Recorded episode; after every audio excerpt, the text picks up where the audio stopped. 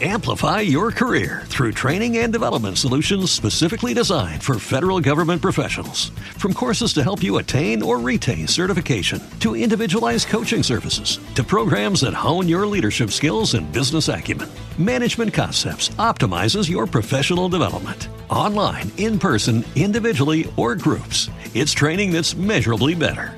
Learn more at managementconcepts.com. That's managementconcepts.com.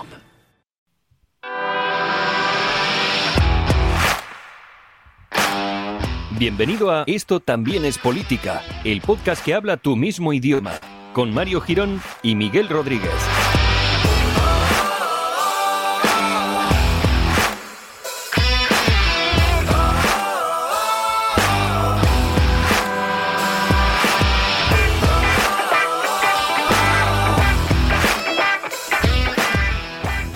Hola amigues, bienvenidos al episodio número 145 de Esto también es política, el único podcast que no sabe cuándo baja la música del principio, aun ya habiéndolo visto durante muchos años y teniéndolo delante incluso. Entonces yo siempre estoy con el regumello de cuándo va a descender la música, pues claro, nuestro productor de audio, siendo yo mismo también, que soy el que bajó la música, bueno, estoy entrando en una, en una dinámica de, de, de, de explicar también las interioridades de este principio de podcast y no estamos muy al uso.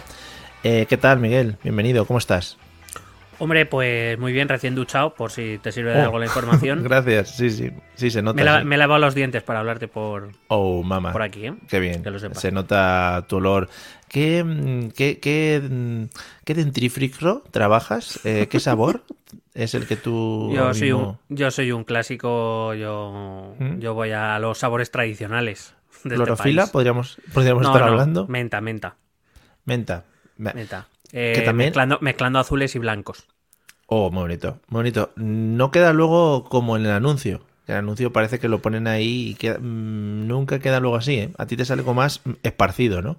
Es un poco engañifa, la verdad, pero bueno, eh, hay que decir que los resultados en, en cavidad bucil Sí. está bien, están bien, sí. ¿No crees que, ya que lo he mentado, nunca mejor dicho, menta, Oh. mentado, gracias, eh, ¿no crees que el sabor clorofila es un sabor que se han inventado, ¿no? Y nos intentan colar sabiendo a menta el propio sabor clorofila, ¿no? Bueno, lo, lo, lo endulzan un poquito. Yo creo que es menta endulzadita. Para engañar un un po- poco. Pero, pero sí, evidentemente. No, Claro. no me veo yo una planta, ¿sabes? Haciendo la fotosíntesis con ese sabor tan intenso dentro, explotaría. Decir. Claro, efectivamente, las plantas no creo que puedan aguantar ese intenso sabor en boca y esa explotación, ¿no? De, Claro. de, bueno, lo que es los sentidos bucales. Explotación de savia, ¿no? A lo mejor. Te explota toda la savia al final, ¿no? Mm, y Claro. claro, bueno. bueno, pues nada. Ojalá eh, los de productores de pasta de dientes jugaran con sabores locos, ¿no? Como hicieron ya con los chicles en su momento, sabor natillas, sabor fabada asturiana, por ejemplo, para lavarte los dientes. El, el único dentrífrico que te eh, Dentrífrico. repite, que te repite. Claro. A lo mejor. Quizá mm, fresqueza vocal no te va a dar, o sea, no te va a dar, pero, oye, mira A lo mejor te, quita la ansiedad. A lo mejor te quita la ansiedad por comer. No Claro, sé. Estás a dieta, pero te lavas los dientes con fabada asturiana. Claro. Bueno, quién sabe si hemos abierto aquí un melón. No sé, Mm, Sabor a melón, también muy bonito. sabor a melón. Bueno, nos lo podéis ir dejando en los comentarios. El tipo de pasta de dientes que quieren que, que llevemos al mercado. Y antes de empezar, como siempre, agradecer a todos los que, bueno, os habéis unido a nuestro Patreon. La verdad es que sin vosotros no seríamos nadie. Sin vosotros seríamos pues unas plantas haciendo la clorofila ahora mismo y haciendo la clorofila, ¿eh? haciendo la fotosíntesis. Y bueno, tenemos que agradecer pues prácticamente nuestro estilo de vida, ahora mismo también, eh, bueno, por encima de nuestras posibilidades, podríamos decir, eh, tirando ya de yates, como algunas otras gentes en la que han sido, en el Ayuntamiento de Madrid, ¿no? Bueno, pues una movidita habido por ahí, Mm, por lo que sea. Eso para Que la otro ven- momento. Para otro momento. Que la venta de mascarillas ha ido muy bien, joder, y hay que celebrarlo todos, hombre, que estamos aquí muy... bah, en fin. Si alguien quiere interesarse por el Patreon, pues nada más que tiene que entrar en patreon.com barra esto también es política y ahí mm, hay poca información, pero simplemente tenéis que dar un botón y dejar el dinero. Es que es así de fácil, tampoco lo hemos puesto muy complicado. Sí, no nos, Eh, gusta, no nos gusta ser cansinos. O sea, ya está. O sea, Claro, es que ¿para qué te vas a poner a leer algo? En plan, no, te ofrecemos, es que no te ofrecemos nada, amigos, somos nosotros de cara de frente y tú nos das tu dinero. ¿Para qué vamos a estar? te ofrecemos a lo mejor nuestras tonterías por ejemplo. Que no son poca cosa. Eh, y, por, y, por qué no decirlo, ¿no? Por, empleamos mucho tiempo preparándolas. Por lo menos, las tonterías. lo que, pues, la música de la entrada, a lo mejor. Aproximadamente también unos 40 años de preparación que tenemos a nuestras espaldas preparando las tonterías, que eso también no se está pagando, no se está pagando y creo que, hay que empezar a hacerlo ya. Bueno, correcto.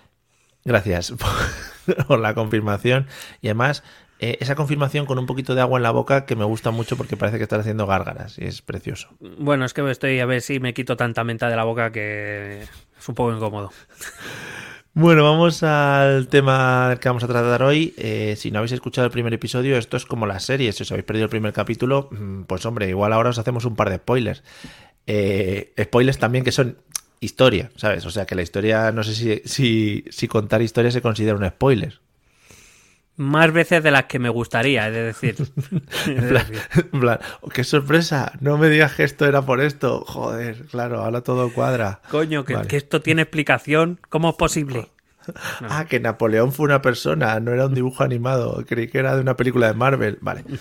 Eh, bueno, para ponerse antecedentes, estuvimos hablando de, de Ucrania de manera histórica por la movidita que está teniendo con Rusia ahora mismo. Em, y nos quedamos en un punto pues que nos va a colocar ahora Miguel. Yo, por cierto, tomé unas notas y me llamó mucho la atención una nota que, tomé el otro día sobre lo que ibas contando. En letras mayúsculas y gigante puse el granero de Europa. No sé si por ahí vamos a tirar hoy también. Bueno, bueno, eh, sí, ¿por, qué no? Podemos tirar por ahí. Vale, pues nada, eh, cuando quieras podemos seguir con nuestro repaso histórico y a ver para dónde vamos y por dónde nos movemos. Antes me gustaría decir una cosa. Por favor. Eh, he, tenido, he tenido el valor y el coraje de escuchar nuestro programa 44, cuando hablamos por primera vez de Ucrania. Un aplauso para ti. Ahora mismo eres Belén Esteban, la Belén Esteban de los podcasts. para mí. Eh, ojito, ¿eh? Que qué vergüenza ajena me doy. La información bien, pero qué vergüenza ajena me doy, Mario. No es que ahora yo sea mucho mejor, ¿eh? Pero... Te notas un poquito agarrado, te notas un poquito. Me noto, me noto un poquito. Sí, me pongo un poquito tensic, que dicen, en, que dicen en Serbia, sí. Tensic. claro. Y mm, sí, sí, bastante. Y pero bueno, de información es decir que eh, vamos bien. Y vamos bien, ya, ya íbamos hablando, sí, ya íbamos hablando de cuidado, que esto está, sí, sí.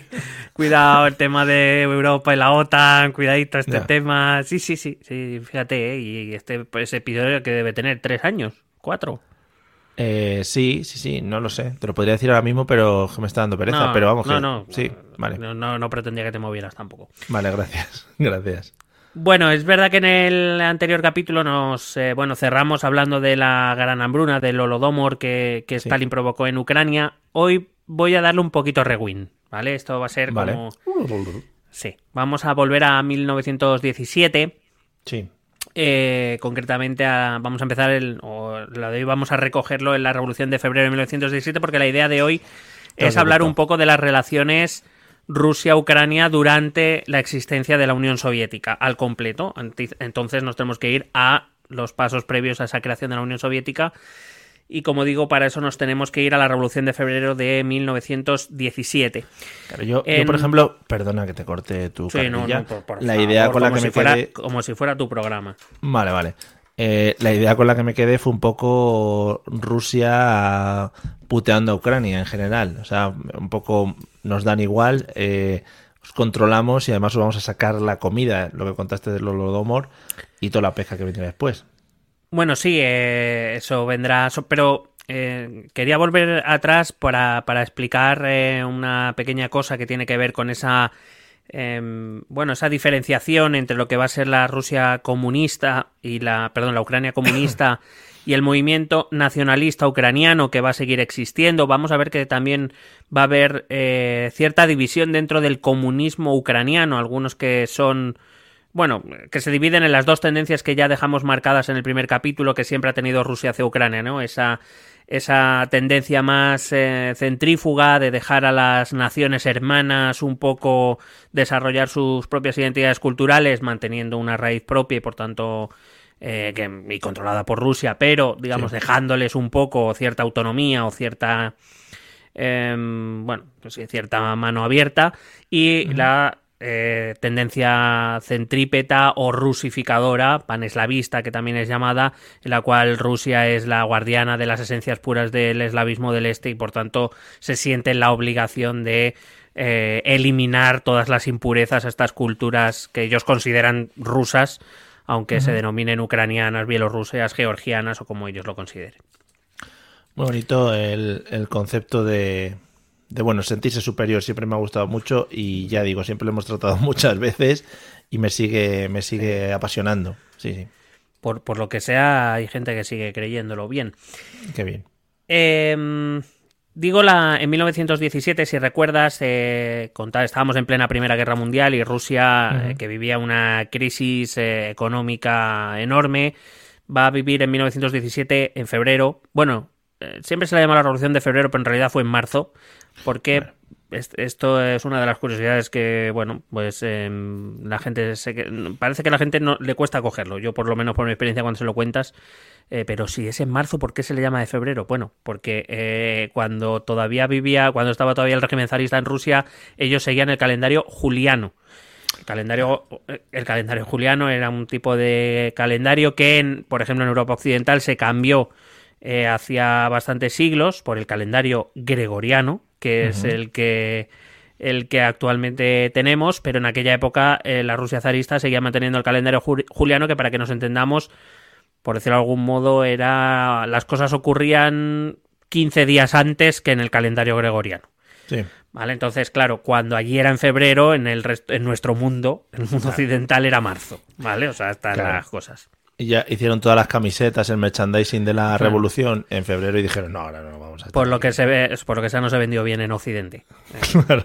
no, hubo, no hubo buena exportación, no, la verdad. Claro. Eh, en esa revolución de 1917, todos los movimientos de oposición al, zar, es decir, prácticamente todos los que no eran zaristas, eh, y aquí incluyo burgueses, incluyo a los, eh, a los agraristas, incluyo a los mencheviques y a los bolcheviques, eh, colaboraron todos para eh, acabar con el régimen autocrático del zar, cosa que bueno, pues se consiguió, como digo, en esos días de marzo de 1917. El zar Nicolás II abdicó y se instauró inmediatamente un gobierno provisional, un gobierno cuyo objetivo, o digamos sus principales objetivos dentro de Rusia eran, sobre todo, eh, instaurar un régimen parlamentario, cosa que no ocurría con el zar, eh, digamos, hacer una reforma agraria eh, que más o menos venía a ser vamos a coger grandes extensiones de tierra de la nobleza que apoyaba al zar y de la iglesia ortodoxa y las vamos a repartir entre los campesinos pobres y que se estaba muriendo de hambre, casi literalmente. Y el tercer objetivo era sacar a Rusia de la, de la Primera Guerra Mundial, porque bueno, era algo bastante em, bueno, que la población rechazaba completamente, entre otras cosas, porque tampoco estaban consiguiendo victorias, y lo único que conseguían eran muertos, era un ejército, además hay que recordar, era un ejército muy mal equipado, eh, mal dirigido, eh, bueno, un, ejército que ya estaba en crisis desde hacía tiempo. Em, ese gobierno provisional lo primero que va a hacer para un poco ir empezando a mostrar sus intenciones va a ser introducir en Rusia la libertad de expresión y de reunión, cosa que con el zar, por lo que sea, no ocurría. Qué bonito. Y esto evidentemente se trasladó también a Ucrania, a la, parte ucraniana controlada por la Rusia de los zares. Y, y eh, hay que decir que fue un momento que de especial esperanza dentro de Ucrania, no solo de Ucrania, pero dado que estos programas están dedicados a Ucrania, pues vamos a centrar en Ucrania. Claro, eh, digamos, es un momento donde vuelve a resurgir prensa ucraniana, en ucraniano, ya no en ruso. Eh, se forman numerosas asociaciones culturales y profesionales, los primeros partidos políticos de corte eh, ucraniano. Em, y de hecho, estos, eh, estas eh, organizaciones, tanto políticas como culturales, van a decidir conformar un gobierno propio, también a modo de gobierno provisional, a la que van a llamar con el nombre de Rada Central. La Rada en, los países orientales es como el Consejo, viene a ser como una asamblea, más o menos. Y em, digamos que crean esta Rada que va a ser el, como una especie de órgano representativo de, Ucrania, a pesar de que todavía no está establecida como Estado propio, pero digamos, dado que se les ha otorgado esta, esta libertad, el gobierno autocrático del zar ha caído, estos movimientos creen que existe la esperanza de que Ucrania pueda conformarse de una vez como un Estado propio y un Estado independiente. Y de hecho esos eran sus dos objetivos principales, la autonomía territorial de Ucrania. Es verdad que al principio no hablaban de independencia, hablaban de autonomía respecto a Rusia. Y eh, querían transformar Rusia en una república. Eh, o sea, estoy hablando de que desde Ucrania lo que se pretendía era transformar Rusia en una república eh, o una especie de federación donde, digamos, cada república tuviera eh, su propia autonomía, su propia capacidad de decisión sobre algunos asuntos y que luego hubiera una toma de decisiones conjuntas como un gobierno federal normal. Este era el objetivo de esta rada que se había eh, creado. Dime. Claro, entiendo, entiendo que este gobierno provisional, aparte de dar libertad de expresión, mejorar la calidad de, de la, eh, de la población rusa, entiendo que también vería que que, Ucrania era una fuente de riqueza importante, como hablábamos el otro día en temas de eh, cultivos y tal. Y claro, no vas a decir, oye, mira, no, ahora os piráis ya y nos quedamos sin, esta mandanga. Bueno, en principio nadie preveía ninguna, ninguna separación territorial. Es más, eh, hay que recordar que aunque el gobierno provisional eh, derroca al zarismo a principios de marzo, hay que recordar que Rusia sigue en guerra, todo lo que es Rusia, y por eso y eso incluye a Ucrania sigue en guerra, que evidentemente es un gobierno provisional que, que apenas llegado al poder, apenas tiene tiempo de hacer nada, tiene muchas promesas, muchas intenciones. Eh, pero, pero pocas iniciativas. No lo va a tener fácil porque ese gobierno pronto va a dejar de ser apoyado por los bolcheviques. Eh, aquí habría que hablar de una eh, pequeña disputa ideológica. por decirlo de algún modo, va a haber tres partidos importantes o tres hay más, pero tres partidos importantes dentro de Rusia en este momento. Uno serían eh, los liberales, es decir, aquellos que dentro de Rusia querían instaurar un, sistema liberal burgués como ocurría, por ejemplo, en Francia o en Reino Unido, al, modo occidental. Luego estaría el Partido Socialdemócrata Obrero Ruso que se dividía en dos facciones o que se había dividido ya en dos facciones. En un lado estaban los mencheviques. Los mencheviques tanto los mencheviques como los bolcheviques eran marxistas. Eh, no, voy a no voy a recordar toda la teoría de Marx, tenemos un programa dedicado al marxismo casi por, bueno, casi por completo, por completo. Hay que decir que el más escuchado de nuestro podcast en todos estos años, o sea que, que también hacemos referencia a él si alguno quiere pasarse, marxismo y comunismo creo que se llama, espectacular, muy bonito. Bueno, pues eh, por reducirlo mucho, mucho, eh, Marx y Engels en su manifiesto comunista y en todo el desarrollo ideológico del marxismo venían a decir que, eh, que bueno, que la revolución socialista tenía que ver o tenía o se realizaría o cuyo objetivo principal era derrocar a un sistema capitalista burgués. Claro, el problema es que en Rusia no había capitalismo. Hay que entender que Marx y Engels escriben desde una Alemania con una revolución industrial ya avanzada y con un sistema liberal capitalista burgués bastante avanzado. Eh, en una, y dentro de un contexto de la Europa occidental donde esos sistemas se estaban implantando ya en muchos países. Pero esto en Rusia no ocurría, veníamos del zarismo que era un antiguo régimen, por decirlo de algún modo, era en esos momentos eh, poco más o menos que Rusia era como la Europa occidental del siglo XVIII, o sea, iba con un siglo y medio de retraso, mm, pues basado en que todos los poderes se reunían en la persona del zar, había nobleza, casi, bueno, casi, sí, vamos, una, una sociedad muy anacrónica en la Europa, para la Europa occidental. Y entonces los mencheviques y los bolcheviques se distanciaron y se separaron precisamente a la hora de qué debían hacer. Eh, los mencheviques defendían que para que las teorías de Marx y Engels se cumplieran, debían cumplirse las condiciones que Marx y Engels establecían. Es decir, primero debía imponerse dentro de Rusia un sistema liberal, capitalista liberal burgués. Eh, para eso, los mencheviques, cuando llega este gobierno provisional, apoyan a los liberales para crear ese sistema. Eh, los mencheviques creen que si no hay, si no existe ese sistema con anterioridad, la revolución socialista, la conciencia de clase, la industrialización, todo eso que acompaña al marxismo no va a ser posible. Así que los mencheviques apoyan a este gobierno provisional de los liberales. Por su parte, los bolcheviques, eh, liderados por Lenin, no están de acuerdo con los mencheviques. Ellos dicen que, que, por decirlo de algún modo, el lenguaje seguramente propio de esa época, que qué gilipollez era esa, coño, que si ya tenían el poder al alcance de la mano mm. y ya podían hacerse con el Estado, fuera el que fuera, e instaurar el sistema socialista, que qué cojones vamos a apoyar aquí a los burgueses ahora de qué, ¿no? Venían un poco a decir. Yo, yo, creo que ya hemos hablado que en, la, aplicación de teorías de este estilo un poco a tu manera suelen ser un tanto peligrosas, ¿no? En cuanto a que, te, inventan muchas de las cosas que, plantean las teorías. El problema, y creo que ya lo hablamos también en aquel episodio, es que una cosa es eh, la, teoría y otra cosa es cuando tú te encuentras con una realidad. Claro, Marx y Engels escribieron sobre una realidad que era la realidad de la Alemania de mediados del siglo XIX y de la Europa occidental del siglo XIX, que era la que estaban viviendo ellos.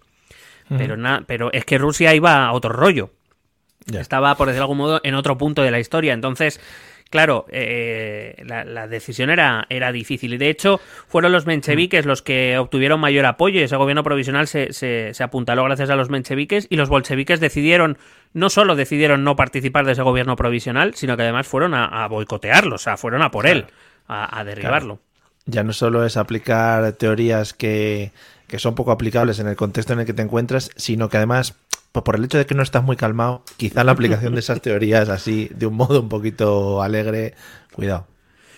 Eh, claro, eh, eh, eso lo, que ocurre es que además en un contexto hay que recordar que tampoco hay, o sea, no hay que olvidar que estamos en la Primera Guerra Mundial. O sea, que, tampoco, tampoco esto es un momento calmadito donde, ¿sabes? Claro, no se daba el hecho de vamos a sentarnos, vamos a analizar la situación, vamos a establecer aquí, no vea. Vamos a tomarnos con calma a ver qué decisión tomamos, no, no, no, no se podía.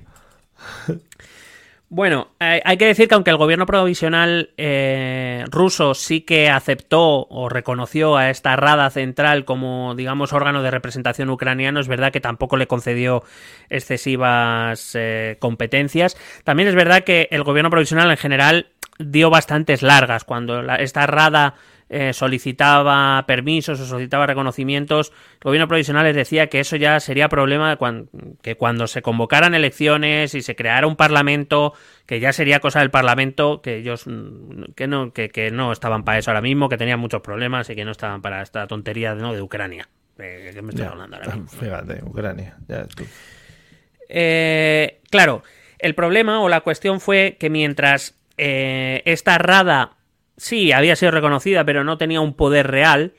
En el, sobre todo en la zona oriental de Ucrania, la que está pegada a, Rusia y que, como ya dijimos, eh, era la más industrializada hasta ese momento, es donde si tenían alguna fuerza en Ucrania, precisamente los bolcheviques ucranianos, era ahí donde estaban los trabajadores industriales.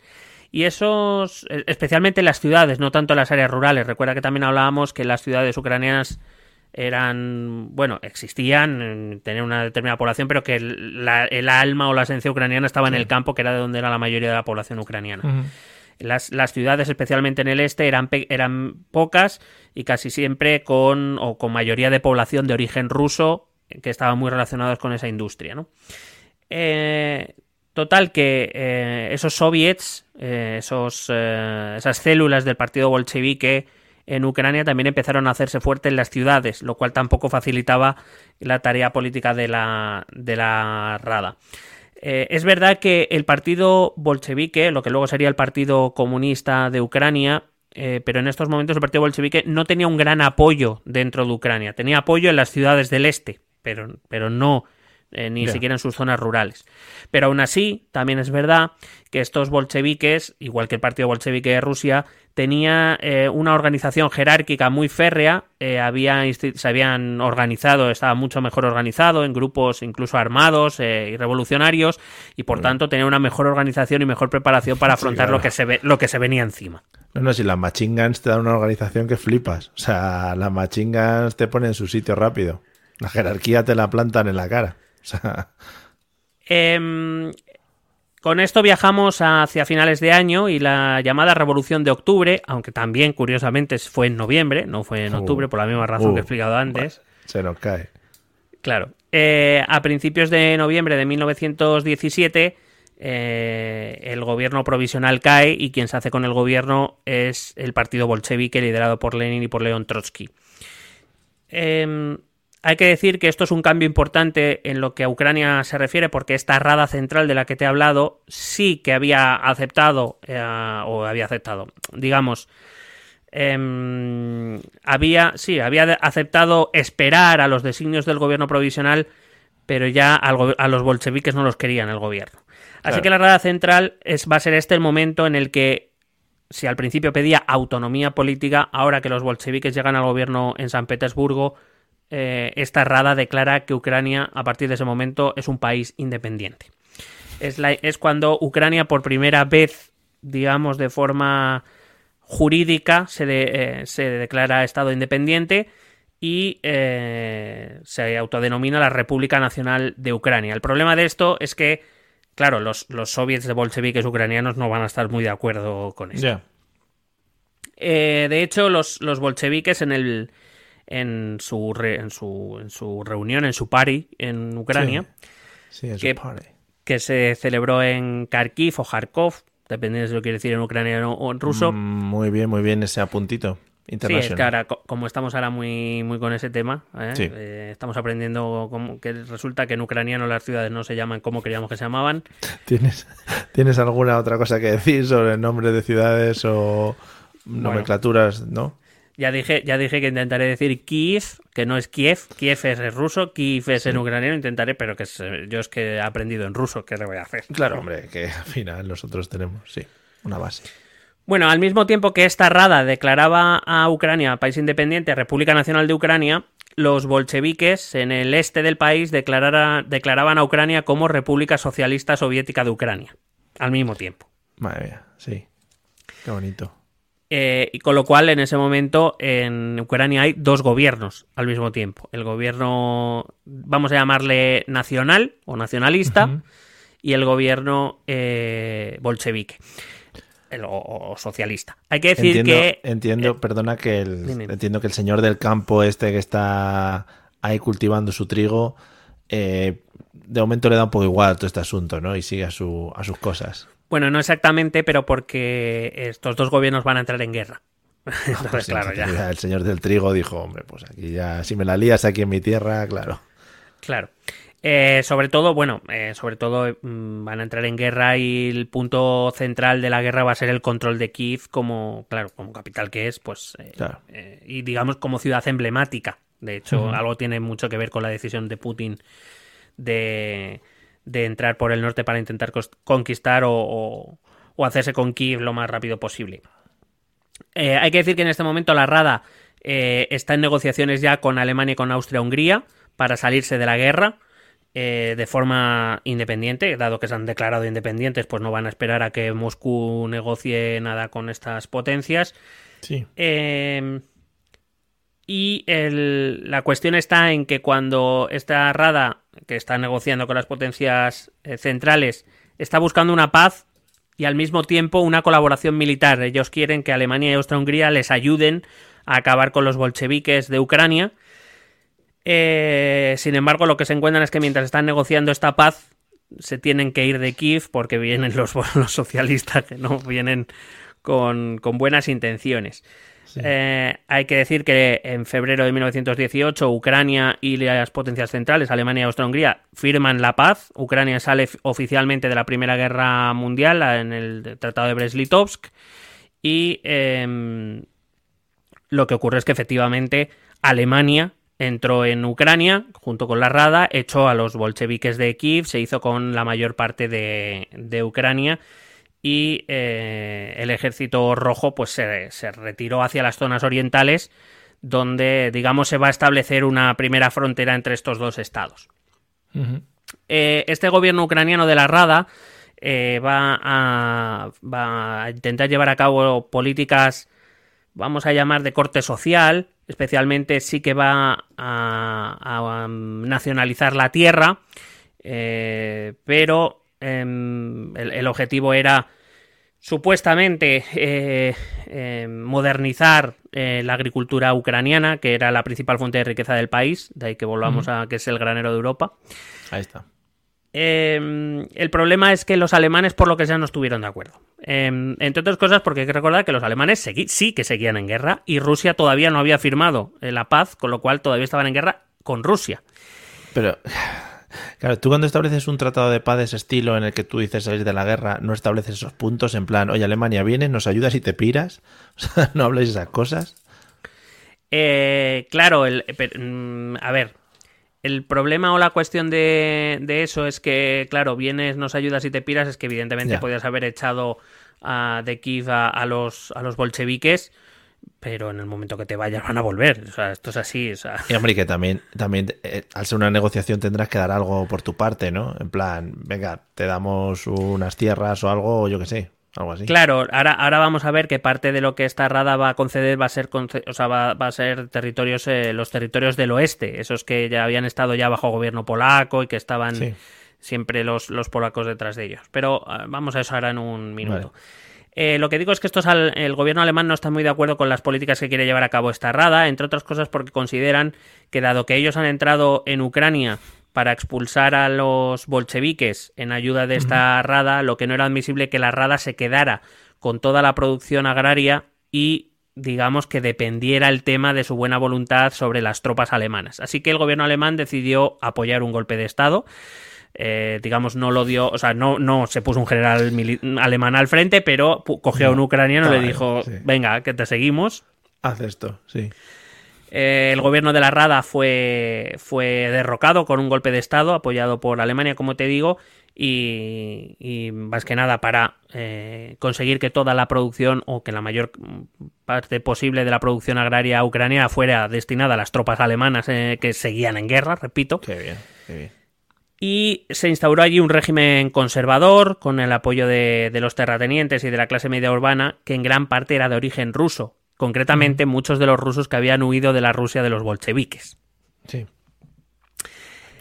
Eh, con lo cual ahora tenemos en Ucrania un gobierno eh, conservador apoyado por la fuerza militar alemana que va a tener como oposición a los nacionalistas ucranianos a los socialistas, es decir, a los bolcheviques ucranianos y a los campesinos, que además dicen que, o sea, me estás robando, o sea, ya directamente, que es una frase que el campesino ucraniano medio podía aplicar a cualquier gobierno realmente, pero bueno, pues ahora tocaba este, ¿no? Venga el que venga, me va a robar igual, pues para adelante. Claro, por lo menos si se lo quedan en tu país, por lo menos dices, bueno, pues mira, chico, pero claro. Total que eh, durante un momento estos, este gobierno conservador, con las, apoyado por las fuerzas alemanas, se van a convertir como en el enemigo común de todos. Eh, y entonces van a empezar, digamos, como, entre comillas, se van a repartir el territorio, donde más o menos cada uno tiene más fuerza, y van a empezar a, eh, en una expresión coloquial, dar por culo a los alemanes, cada uno en su zona, ¿no? Empiezan a coordinarse porque ahora el objetivo es, expulsar al, extranjero, al que desde luego no, tenía prácticamente nada que ver con la historia ucraniana, que eran los alemanes. Es que además es que ni había tocado eh, Ucrania hasta ese momento. Es que lo que me extraña es eso que lo que te comentaba antes. En principio son unos invitados que han venido a ayudarte para algo y dice, bueno, pues ya que estamos aquí, ¿no? Nos quedamos a mirar unos asuntos. Creo que ha sido la única vez en la historia que eso ha pasado, ¿no? Te han dicho, bueno, ya que estamos por aquí, ¿no? Claro. Eh, la cuestión está en que todo va a cambiar en noviembre de ese año, de 1918, porque ese es el momento en el que, tras incorporarse Estados Unidos a la guerra y romperse el frente occidental en favor de los aliados, eh, Austria-Hungría y Alemania solicitan conversaciones de paz. Es el famoso armisticio que pone fin a la Primera Guerra Mundial, aunque los tratados de paz se firmarán en el año siguiente, en 1919, pero digamos noviembre es el final de la, de la contienda. Un armisticio es un, digamos, un alto el fuego que se utiliza para negociar condiciones de paz en un ambiente estable, no como hmm. lo que están haciendo Rusia con Ucrania, que es negociar paz mientras te sigo tirando bombas, ¿no? Sí, sí, sí. Que a lo mejor por lo que sea no son las mejores condiciones. En cualquier caso, esa, esa derrota de Alemania de Austria-Hungría, la capitulación, eh, digamos que va a hacer que los alemanes efectivamente se tengan que retirar del territorio ucraniano y eso implica que el régimen que gobernaba Ucrania se queda sin su apoyo militar, que era, repito, el ejército alemán. Así que, eh, em, bueno, se forman, digamos que el resto de, contendientes o de, fuerzas se preparan para ese momento en que los alemanes se vayan para hacerse con el, con el poder. Eh, estos digamos, a decir, sucesores de la Rada, de la que te he hablado antes, eh, forman el directorio de la República Nacional de Ucrania, pero hay que, no hay que olvidar que los bolcheviques seguían, habían digamos, eh, declarado la, la, creación de la República Socialista Soviética de Ucrania. Y entonces, una vez se fueran los alemanes y se derrocara este gobierno conservador, pues todo volvería al punto de partida, que es saber quién, quién de los dos se queda con el país. Ya. Em, hay que decir que, eh, aprovechando todo el caos, va a aparecer un país que ya estaba en la historia ucraniana, que es Polonia. Polonia va a aprovechar Polonia va a aprovechar todo el caos que hay dentro de Ucrania, especialmente desde Kiev hacia el este, y se va a quedar con los territorios occidentales. Esos territorios occidentales que habían quedado bajo gobierno austrohúngaro, como ya decíamos en el capítulo anterior, ahora se quedan bajo gobierno polaco. Muy bien. Porque la zona de Galicia, si te acuerdas. Sí, sí, recordemos la zona del norte de España, la ruta de Santiago, eh, el camino de Santiago, que te iba a decir, mm, el hecho de ocupar un espacio, tú llegas allí, te plantas y dices, ahora yo gobierno aquí, me quedo con todo. Ya está. Siempre, siempre y cuando, especialmente en esta época, lo puedas sostener con un ejército, sí. Vale. Es importante el matching. Claro, la, cuestión es quién se iba a ocupar de echar a los polacos de un ejército con mejor cualificado, mejor pertrechado que, el ucraniano en cualquiera de sus facetas, pero hay que recordar que los ucranianos estaban divididos entre, entre digamos, los nacionalistas y los y los bolcheviques que además se estaban pegando entre sí. O sea, tampoco había mucha, mucha opción. Ya.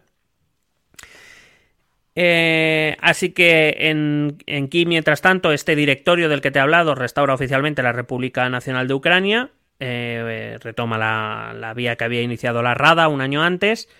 Sin embargo, como te digo, eh, declararte o controlar Kiev y, declararte gobierno oficial de una república no significa que la gente te haga mucho caso en general. Eh, una de las cosas que tiene que establecer un gobierno para ser reconocido como tal es precisamente un control eficaz sobre el territorio. No hablo solo militarmente, sino administrativa también, administrativamente también. Quiero decir que tus decisiones se puedan llevar a cabo, se puedan materializar y que eh, pues yo qué sé, cosas como, por ejemplo, que te paguen los impuestos, ¿no? Puede ser a lo mejor... Tontería, sí. Sí.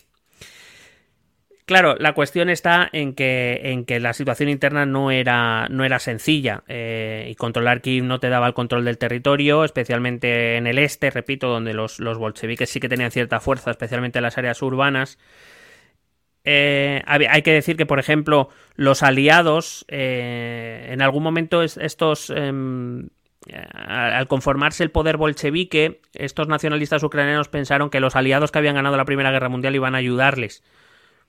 No sé por qué, pero en algún momento lo llegaron a pensar. De hecho, Francia, Francia controlaba Odessa eh, cuando acaba la Primera Guerra Mundial. Odessa es una ciudad portuaria, yo creo que ahora ya todos somos expertos en geografía ucraniana, pero eh, es, una, es una ciudad costera que está cerca de la península de Crimea, muy importante eh, en el Mar Negro y un puerto muy importante para Ucrania.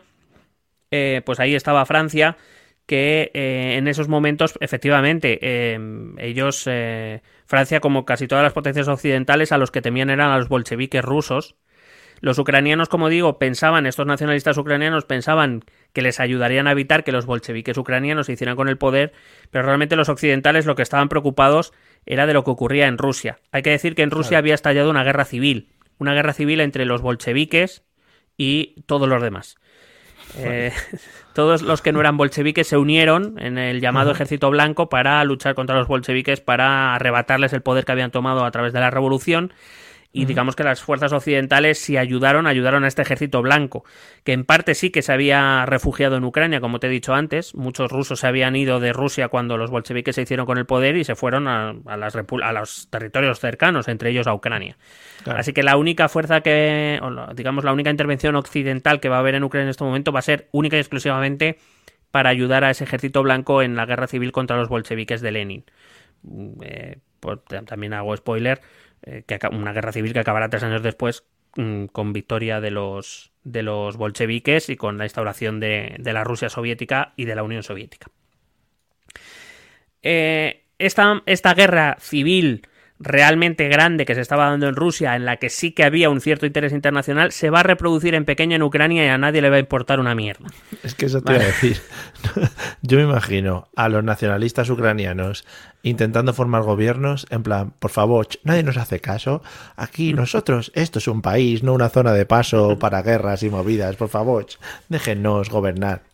No, claro, aquí va a haber, aquí va a haber conflicto entre esas eh, fuerzas del directorio, esas fuerzas nacionalistas, con los bolcheviques, con las fuerzas antibolcheviques, pero prorrusas que había dentro de Ucrania, esa parte del ejército blanco, y además eso hay que añadir a los, a los otomanos por Crimea, o sea, que también andaban por ahí. O sea, pero a nadie le interesaba eso porque lo de Rusia estaba siendo más gordo.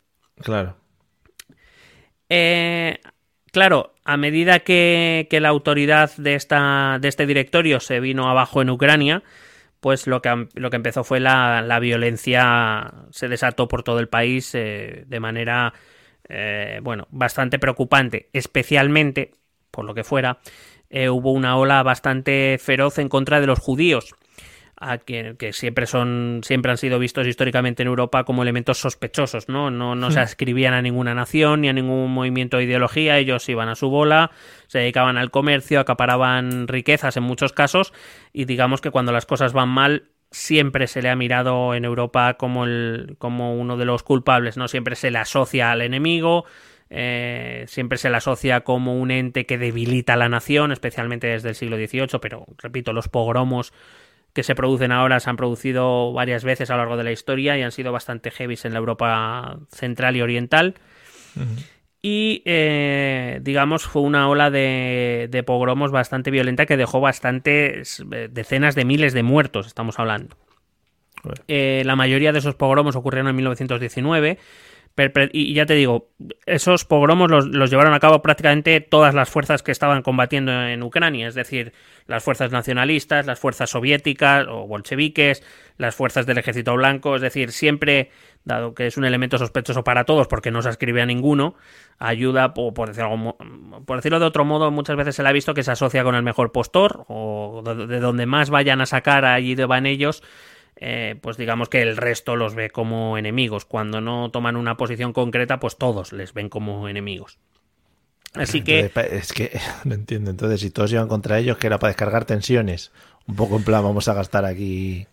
Bueno, digamos que la falta de autoridad o la falta de un gobierno que imponga autoridad eh, implica que cuando tú perteneces a un bando, eh, implica que todo aquel que no te apoya es que apoya a los otros. ¿Vale? Eh, eh, especialmente en un contexto como este, en Ucrania en este momento, donde no es que haya dos bandos, que eso simplificaría las cosas, es que hay muchos bandos, resulta que todos ellos creen que los judíos están en su contra. Todos. claro. nadie se para preguntar. ¿Vas, con.? No, yo es que no voy con. Claro, aparte, aparte que los judíos siempre han tenido un problema hasta, hasta la creación de su propio Estado después de la Segunda Guerra Mundial, que es. Claro, eh, Sí que es verdad que evidentemente los judíos eh, histórica y tradicionalmente han desarrollado lazos familiares y digamos a cierta manera esa ha sido su nación. Ellos no han tenido un territorio propio, sino que han estado desperdigados por Europa y por el mundo. Eh, y digamos que el concepto nación para ellos es otra cosa al que podemos entender, por ejemplo, en Europa.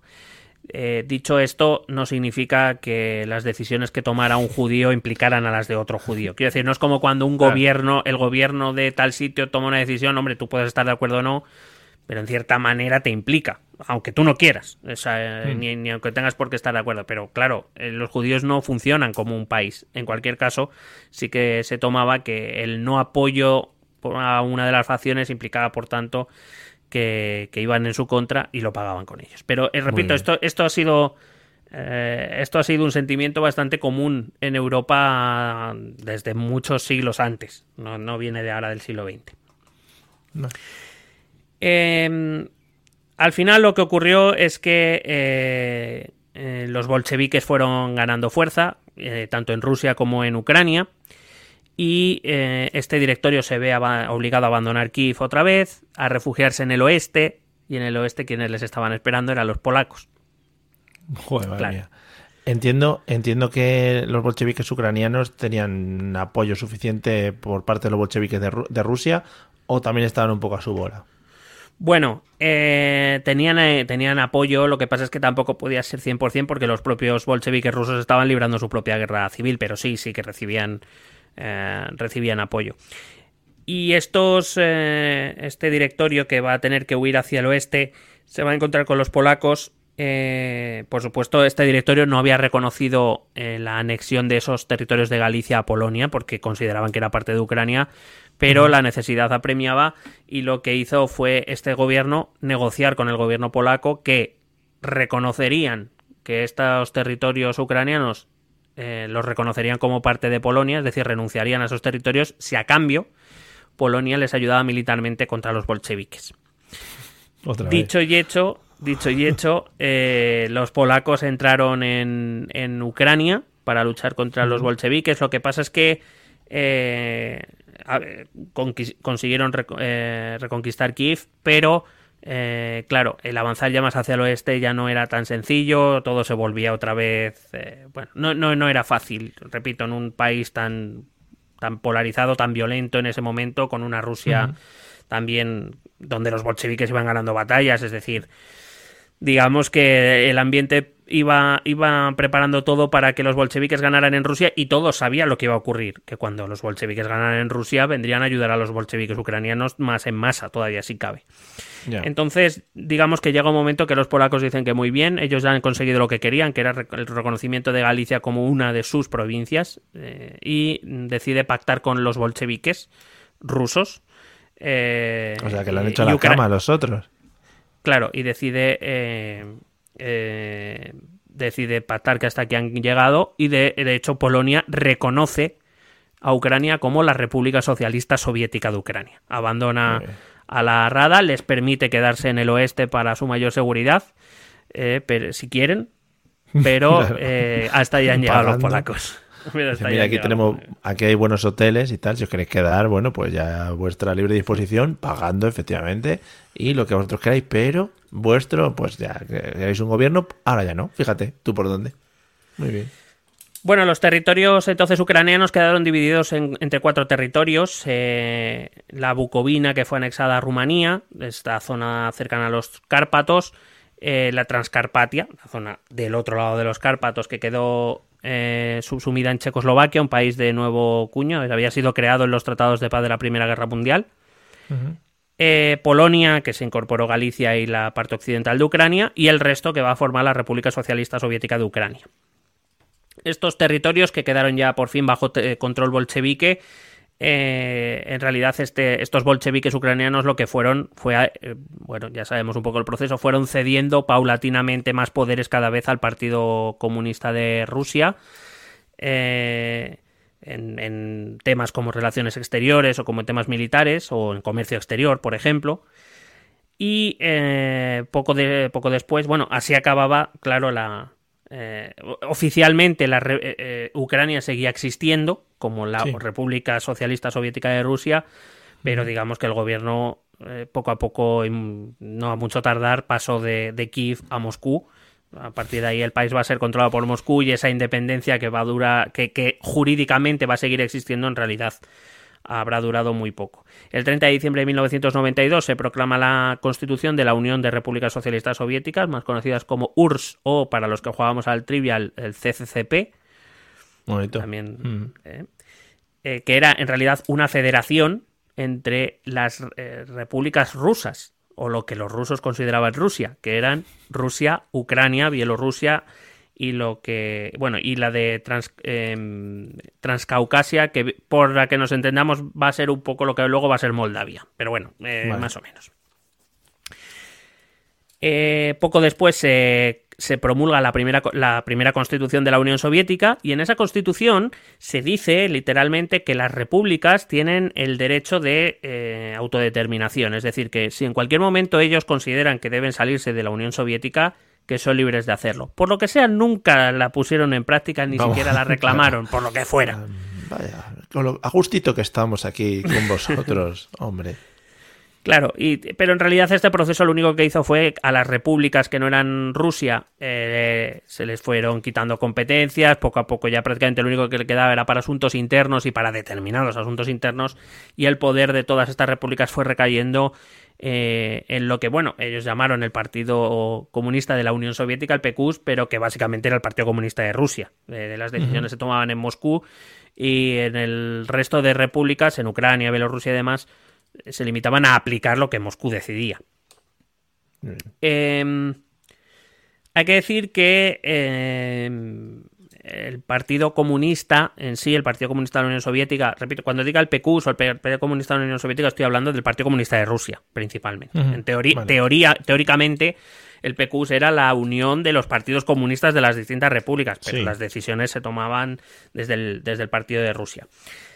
Decía que em, eh, desde el principio el, el estableció que el modelo de gobierno iba a ser un modelo muy centralizado, lo que no significaba que, em, em, que Ucrania o Bielorrusia no fueran a tener, eh, dependiendo del momento histórico, alguna más o alguna menos de las competencias que podrían tener, o alguna libertad más o alguna libertad menos de corte, vamos a llamar, nacional. Es decir, lo que en Rusia se llamaba indígena, ¿vale? Por decirlo de algún modo. ¿eh? Eh, eran conscientes de que Ucrania y Bielorrusia, repito, bajo la visión de muchos porque habían sido contaminadas, pero que tenían culturas levemente diferenciadas de la rusa y que, contenían lenguas levemente diferentes del ruso y dependiendo del momento se les va a permitir más o menos, eh, se les va a abrir más o menos la mano en estos temas, pero solo en temas culturales, no en más.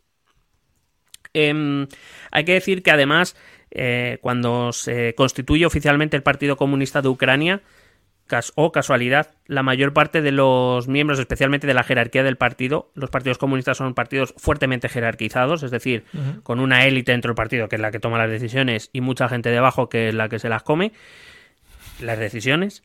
Eh, eh, eh, cuando se establece oficialmente el Partido Comunista de Ucrania, la mayor parte de los cuadros de mando, es decir, de la parte alta, de la quien toma decisiones, son rusos. No van a dejar que los ucranianos participen del partido, sino que van a ser rusos o, en el mejor de los casos, ucranianos descendientes de rusos que a efectos prácticos para ellos son rusos. Es decir, estamos hablando de la gente del Donbass. Sí, claro. Está guay que tampoco se se escondan, ¿no? Que al final, bueno, pues oye, eh, nosotros os decimos que sí, pero realmente, mira, aquí los que manejan y cortan el bacalao son estos. Está bien, porque al final, oye, mantienes tus ideas firmes, claro. Claro, la cuestión es que eso generó una dualidad eh, importante en Ucrania que durante muchos años el PQS o no supo ver o no quiso ver.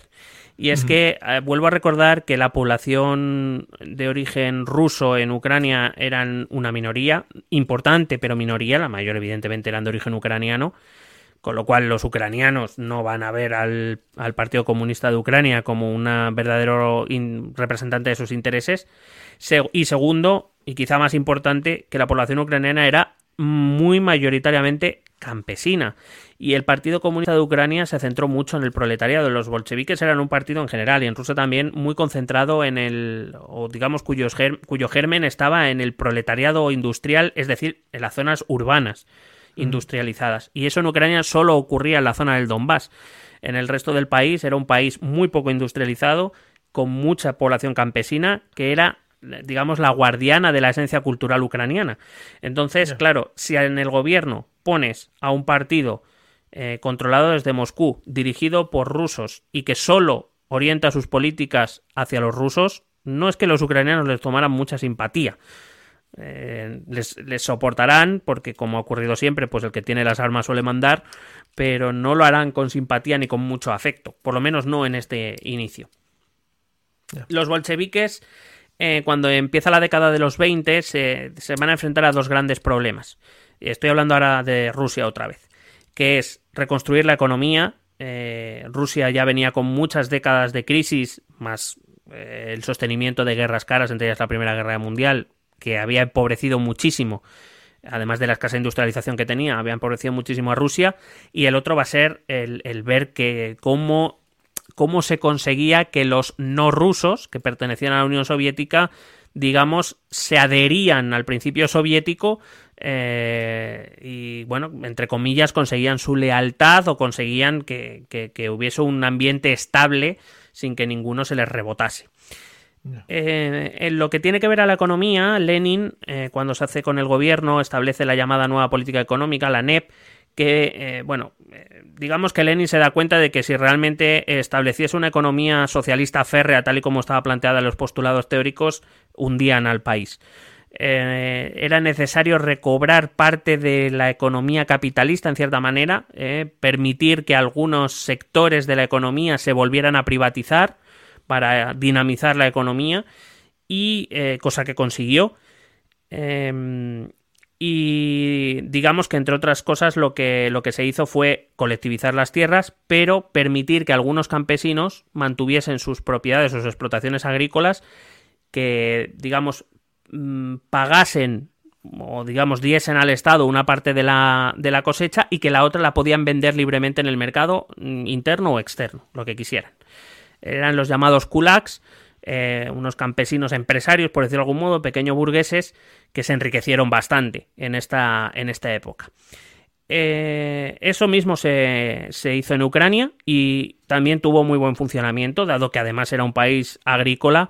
Estos kulaks consiguieron muy buenas cosechas desde 1920, durante toda esa década de los 20 consiguieron muchos, eh, muchos beneficios de esa, de esa política que Lenin implantó. Y además, en el tema cultural o en el tema de las repúblicas, Lenin en eso era de la tendencia centrífuga, es decir, sí que creía que debía permitir cierta libertad, al menos cultural, eh, dejar que las eh, repúblicas desarrollaran sus culturas propias, dentro, siempre y cuando no contradijeran el principio político, pero entendiendo que dándoles esa cierta autonomía o esa cierta libertad cultural y lingüística eh, serían se mostrarían más afines, es decir, pertenecerían a la Unión Soviética por voluntad propia y no porque Moscú les, obligara.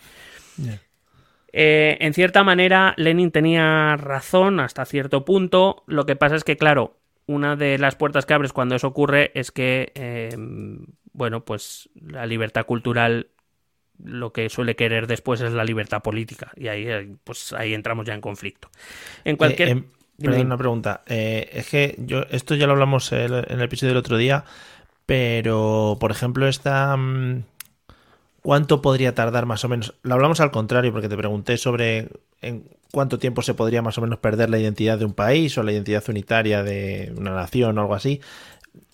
Pero la pregunta viene al revés también, es decir, eh, ¿cuánto tiempo, o eso sigue ahí en el ambiente, cuánto tiempo tarda luego eh, un país que ha sido invadido, que ha sido asediado, etcétera, etcétera, en volver a recuperar esta identidad o en volver a querer esta, esta independencia? También supongo que dependerá un poco de, lo a gusto o no que estés con los invasores que han llegado a tu país o con la gente que te esté intentando gobernar en este caso, ¿no? Depende sobre todo de la, de la capacidad que, que tiene una cultura de transmitirse. Me explico. Em, una, cultura está en riesgo cuando eh, la presión que hay sobre ella es tan asfixiante que ni siquiera, o sea, quiero decir que no, no, no tienes medios para transmitir tu cultura. Cuando hablo de medios hablo de literatura, hablo de colegios, eh, hablo de, mm, eh, de organizaciones culturales o sociales mismamente donde gente con la misma cultura, por poner un ejemplo ya que estamos hablando de Ucrania, donde gente que hable ucraniano se relaciona entre sí y se pueda relacionar entre sí públicamente sin que tenga consecuencias. Si esta transmisión se tiene que hacer de forma clandestina, evidentemente la cultura sufre porque la, cultura se transmite más lentamente. Lo que pasa es que siempre hay mecanismos, mecanismos familiares, eh, mecanismos eh, sociales, vamos a llamarles informales, no en forma de organización, sino que simplemente la gente se relaciona entre sí. La gente que vive en una misma región o en una misma zona se relaciona entre sí, aunque no, quiero decir, o, pones un policía en cada puerta o, es, muy, imposible. complicado, sí. Claro. Em, conseguir que una cultura desaparezca por completo es difícil.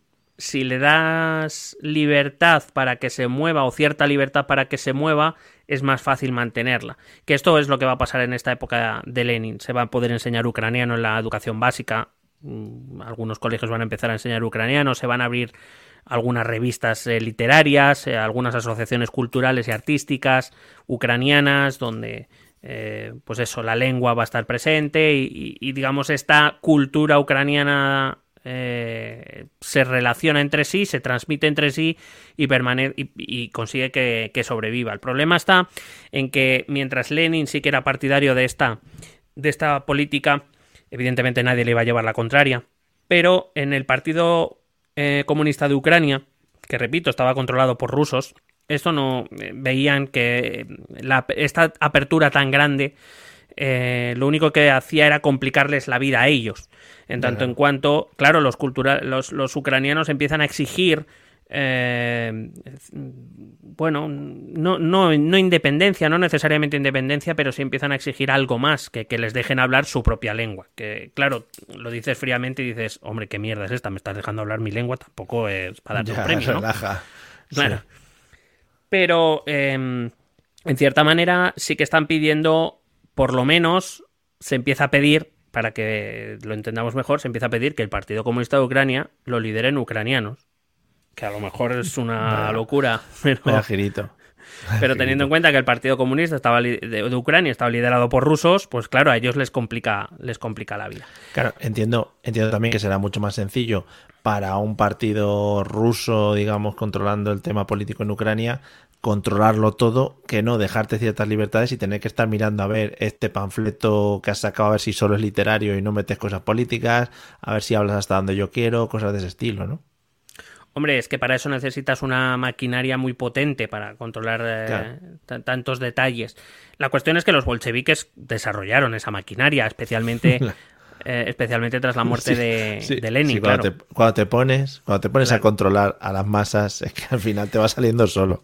Claro, tiene que ver también con eso que te decía antes, ¿no? Esa jerarquización, esa organización vertical férrea que tiene el Partido Comunista, los partidos comunistas.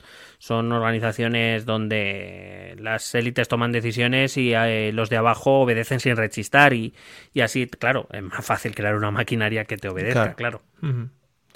En cualquier caso, eh, lo que va a ocurrir es que eh, va, va, a haber ese renacimiento cultural nacional ucraniano durante esta década. Si bien es cierto que Lenin va a morir en pronto, en 1924, la guerra civil acaba en el 21, tenía muchos problemas de salud, y a partir de la muerte de Lenin empieza la lucha por ver quién le sucede. Ya sabemos que quien le va a acabar sucediendo después de todas las luchas internas va a ser el demócrata de los que ya no quedan, Joseph Stalin. Poquito, que, qué se va a hacer con el control del, partido y a finales de, los 20, a finales de los años 20 ya va a dirigir la Unión Soviética con puño de hierro. Eh, de hecho, a final de los 20 lo primero que va a hacer Stalin va a ser acabar con la, política económica que había implantado Lenin, va a decir que ya está bien de, capitalismo y de burguesía, que, que ya es hora de implantar la economía socialista y que para eso es necesario industrializar eh, fuertemente la Unión Soviética. Em, hay que decir que esto en Ucrania tuvo efectos claros, pero los tuvo principalmente otra vez sobre la región del Donbass, la región más rusa de toda Ucrania, la más cercana a la frontera, la que mayor población, cantidad de población rusa tenía y la que ya estaba previamente industrializado, que ya se había iniciado cierta industrialización, volviendo una vez más Stalin a dejar al resto del país eh, al resto de lo que hoy es Ucrania en, bueno, pues como una economía agrícola atrasada y, poco más. Es verdad que sí que añadió algo de industria a la zona del Dnieper, cerca de Kiev, sobre todo porque eh, los saltos de agua del río de Dnieper eh, le, proporcionaba algo de energía, algo de lo que carecía Ucrania, pero aparte de eso, la, la, industria y la minería se van a seguir concentrando en la zona del Donbass, que va a, ser, va a seguir siendo la región más fiel, vamos a decir, a Moscú que, había en Ucrania. Claro, el problema de esto era que quien lo paga es el campesinado. Y como te dije, en 1928, cuando se cambia la política económica, el régimen eh, elimina a los kulaks, a estos campesinos enriquecidos, pequeño burgueses que te había dicho, se, se, colectiviza la tierra, se nacionaliza la producción, a partir de ese momento toda la producción agraria pasa a ser eh, pasa a ser propiedad del Estado, del Estado soviético, es decir, del Estado ruso, y eh, es cuando se produce el, el eh, Holodomor, la gran hambruna, en los años 32-33, cuando, bueno, pues Stalin empieza a utilizar la producción ucraniana la producción agraria ucraniana para, para alimentar a los rusos para vender a Occidente, por ejemplo, para sacar beneficio económico vendiendo parte a Occidente, pero dejando sin parte de la producción a la población ucraniana que se muere de hambre. Se calcula, no sé, la verdad es que no recuerdo que te dije en el programa pasado, pero bueno, el Holodomor que tuvo consecuencias más allá de, de Ucrania, se calcula que en toda la Unión Soviética murieron en torno a unas 5 millones de personas pero de, ella, de, ese 5 millones, de esos 5 millones, en torno a un 75-80% fueron ucranianos. Estamos hablando de unos 4 millones de personas muertas por, por estas hambrunas. Y además que Moscú, es decir, Stalin, no mandó ningún tipo de ayuda, sabía perfectamente lo que estaba pasando, aunque el régimen soviético negó hasta muy avanzado el siglo XX que eso había ocurrido, que en realidad no había habido hambruna ni que había pasado nada. Estaba todo el mundo fenomenal, ¿o para qué? Pues una gripe mala que cogieron, claro.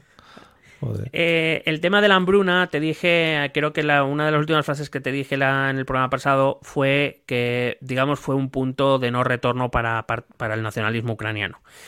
Eh, sobre todo porque lo que hay que entender es que esta gran hambruna era un ataque al campesinado y que el campesinado era donde residía eh, la cultura tradicional ucraniana y que era la mayor parte del país.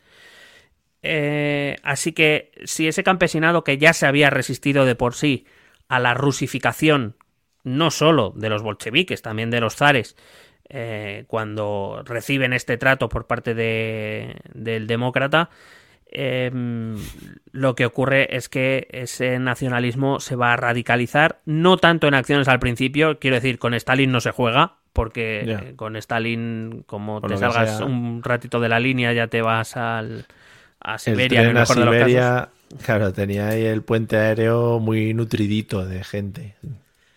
Claro, y, que, hay que hay que. Y los ucranianos lo saben que no era un problema de, de cosecha. Es verdad que la cosecha de esos años, 32-33, había sido inferior a lo esperado, pero se había producido suficiente para alimentar a la población ucraniana. Es decir, los ucranianos son conscientes de que eso se ha hecho de manera eh, consciente por parte de, Stalin. Que lo que quería Stalin, entre otras cosas, y ahora hablaré de otras cosas, de las otras cosas, eh, era, era hacer que Ucrania volviera al redil, que se dejara de sueños nacionalistas y que se dejara de, de soñar con lo que, por lo menos bajo su mandato, no iba a ocurrir. Que era un mínimo de autonomía o Eso. independencia, ya, ya te digo. Un castigo, un castigo a gran escala, pero a gran escala de, de todo, de muertes y de, impacto. Claro, además hay que recordar que eh, la mayor parte de estos cuatro millones de ucranianos muertos por las hambrunas son, eh, son campesinos y que esa zona, hay una zona eh, que va a quedar bastante despoblada, la zona que hay entre el Dnieper y la zona del Donbass, va a quedar bastante despoblada y lo que va a hacer Stalin va a ser mandar colonos rusos, es decir, campesinos rusos que vayan a esas tierras para trabajarlas para el Estado, pero que sean rusos de origen. Es decir, es una de las políticas que Stalin lleva para rusificar a las repúblicas, especialmente a Ucrania. Ya te decía en el capítulo anterior, Bielorrusia nunca va a poner demasiados problemas en esto, sí que va a estar siempre bastante cercano a Moscú, inclusive a día de hoy. Pero Ucrania siempre se va a resistir más. Entonces, el llevar población rusa a territorio ucraniano tiene que ver también con nivelar la o, digamos aumentar la cantidad de población rusa que hay eh, y por tanto Mm, digamos, expandir más la cultura rusa a costa de eh, hacer retroceder a la cultura ucraniana, que repito, ha perdido a 4 millones de transmisores de cultura. Claro. Eh, de hecho, el gobierno de Stalin, eh, que inició varias campañas de este tipo a lo largo y ancho de la Unión Soviética, venía a decir, o decía, si no recuerdo mal, que eran campañas contra las desviaciones nacionalistas. Para, volvemos otra vez a esa idea de que Ucrania era Rusia, aunque ellos no lo supieran, eran contaminados, eran desviaciones que había que eliminar para que, pues, digamos, se volvieran a integrar en el pueblo ruso. Y claro, era el enemigo era la, cultura ucraniana. Eh, eliminar la cultura y la lengua ucraniana será fundamental para, eh, pues eso, para eliminar ese componente patógeno, casi por decirlo de algún modo. Esto de las desviaciones también es una cosa que está más o menos utilizando Putin ahora para justificar la invasión a Ucrania, ¿no? En plan, aquí se están nazificando y mierdas varias. Bueno, ahora llegaremos con el tema de los nazis. Eh, pero, pero sí, respecto, respecto a lo de las desviaciones, sí, Putin, Putin ha dicho claramente que Ucrania y Bielorrusia y Rusia son lo mismo. Es decir, que, eh, por decirlo de algún modo, una de las justificaciones ideológicas de, de Putin en sus acciones eh, y entre ellas esta, este intento de invasión de Ucrania, han sido precisamente el, el, hecho de decir, no, no, si los ucranianos son rusos, lo que pasa es que los occidentales les, les han, pues eso, les han desviado, les han contaminado y claro. les están volviendo en nuestra contra, y eso es algo que no vamos a permitir. Uh -huh. Evidentemente Putin no se lo cree. Pero, pero cuando eh, reclama ese argumento, es un argumento histórico, como el de claro. que Ucrania fue una creación de Lenin y estas cosas que son argumentos que recoge la historia que, por supuesto, Putin se creerá más o menos. Yo creo a Putin lo suficientemente inteligente como para saber que, bueno, que está, lo que está diciendo evidentemente son argumentos manidos, pero desde luego sabe que no son argumentos nuevos. Esto yeah. lo ha utilizado Stalin, lo utilizó el zarismo, lo, lo, han utilizado todos aquellos que han querido gobernar desde Rusia Ucrania. Esto es así. Mm -hmm. eh, hay que decir que los, los principales, las, esas principales figuras literarias y culturales ucranianas que se habían desarrollado durante los años 20, durante los años de Lenin y los posteriores a su muerte, eh, lo primero que, pues evidentemente que hizo Stalin, pues te lo puedes imaginar, ¿no? Eh, de, detenerlos, eh, en el mejor de los casos encarcelarlos, en el segundo mejor de los casos exiliarlos, en el tercer mejor de los casos mandarlos a Siberia y en el cuarto mejor de los casos dejarlos allí muertos. Les dijo, ven, que vamos a hacer Vamos a hacer una posición aquí, eh, ven, que va a montar aquí en un sitio, que una posición de arte ucraniano que vas a flipar. Eh, te, mira, vas a dar una charla. Eh, vamos, a, vamos a hacer una mesa, vamos a hacer una mesa redonda. Un coloquio, ven, un cineforum que vas, bueno, va a estar espectacular. Mira, perdona, el camarada Stalin nos ha pedido que organicemos un simposio. ¿eh? sí. Mira, pasa por esta puerta oscura que hay aquí, que ya verás qué risas. Montate en este avión que vas a ver qué bien. Bueno. Eh, evidentemente, lo que se quería era eliminar a la élite cultural, eso incluye a profesores también. Eh, limitar, pues eso, a los principales agentes de transmisión cultural. Eh, se, les se, los, se les eliminó y se inicia otra vez una etapa de rusificación, es decir, de imposición de la cultura y de la lengua rusas, intentando, pues eso, intentando re-rusificar una vez más Ucrania. Hay que sí. decir que otra vez Stalin se vuelve a cargar a varios miembros del Partido Comunista de Ucrania, porque hay que decir que muchos de los bolcheviques eh, que formaban el Partido Comunista Ucraniano eh, aunque los mandos eran rusos, sí que había algunos miembros que tenían cierta ascendencia sobre, sobre los, los bolcheviques eh, ucranianos que habían participado en los combates contra la Rada y contra los eh, polacos y bueno y que sí que creían, digamos, eran leninistas.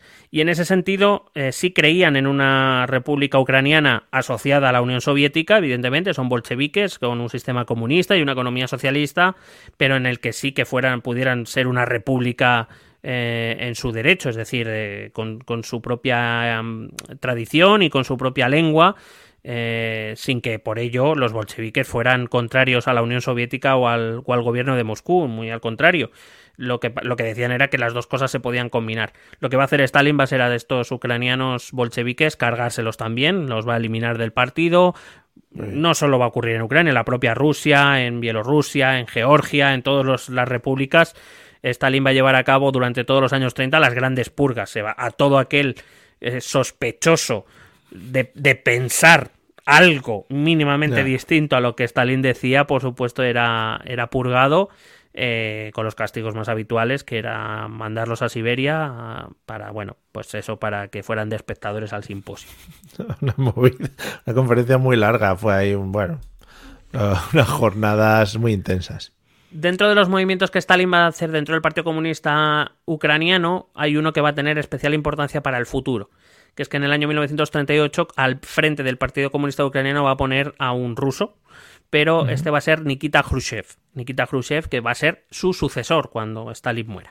Pero uh -huh. ya llegaremos a ese momento. Vale. Hemos llegado a 1939, el 1 de septiembre, eh, un tal Adolfo. Sí, otro. De, bigo de bigote, de bigote bailongo. Otro buen demócrata. Sí, lo... sí, sí, sí, el que más, es el que más. Pues, el pueblo, sí, sí.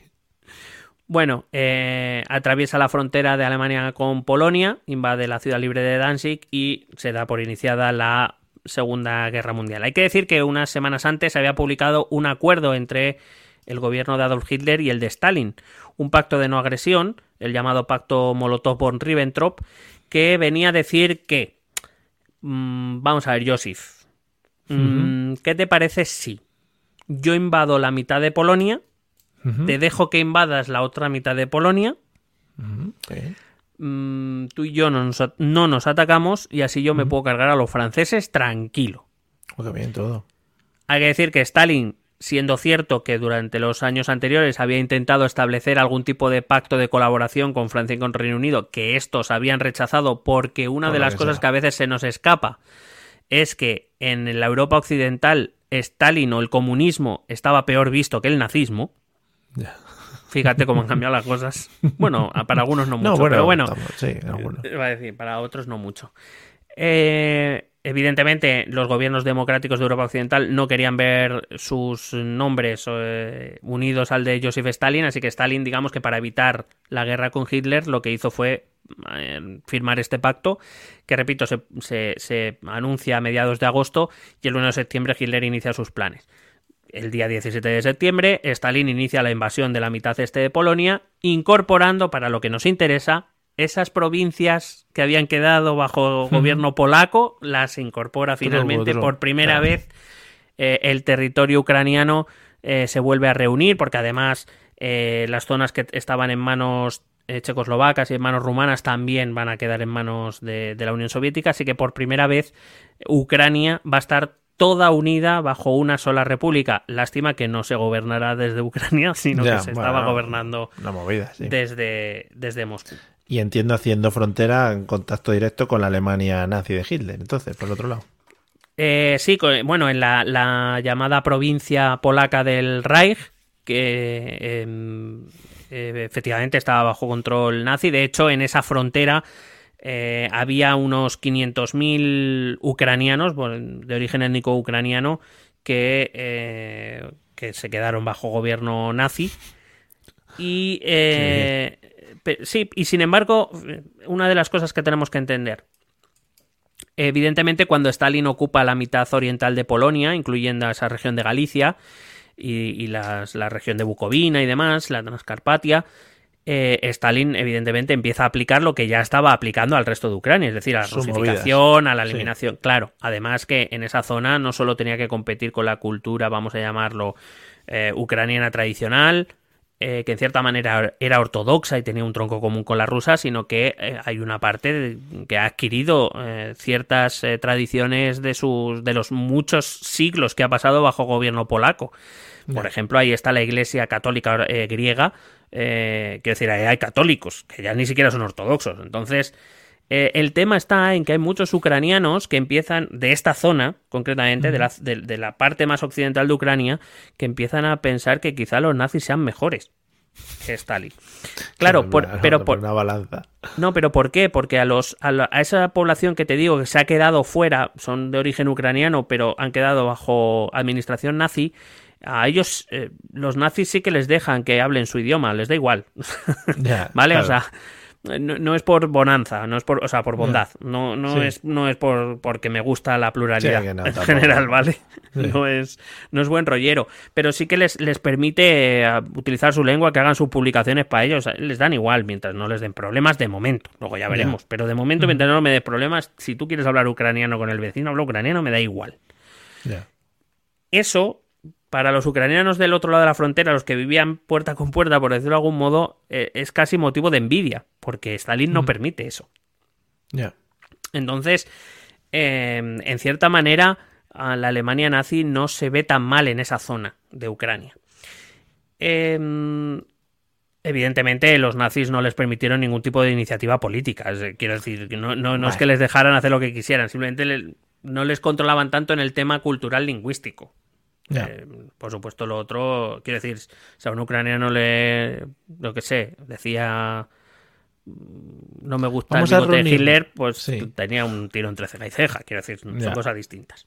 Vamos a reunirnos aquí a hablar de unas cosas de, de democracia ucraniana y movida, un poquito de juntaros a hablar de vuestra movida de juegos populares ucranianos. Sí, por ejemplo. Los, bolos ucranianos. Canciones populares ucranianas, mm, por, por ejemplo, para adelante. Eh, Partido Comunista Ucraniano, hombre, vamos a hablarlo, claro. Vamos a mirar las cosas.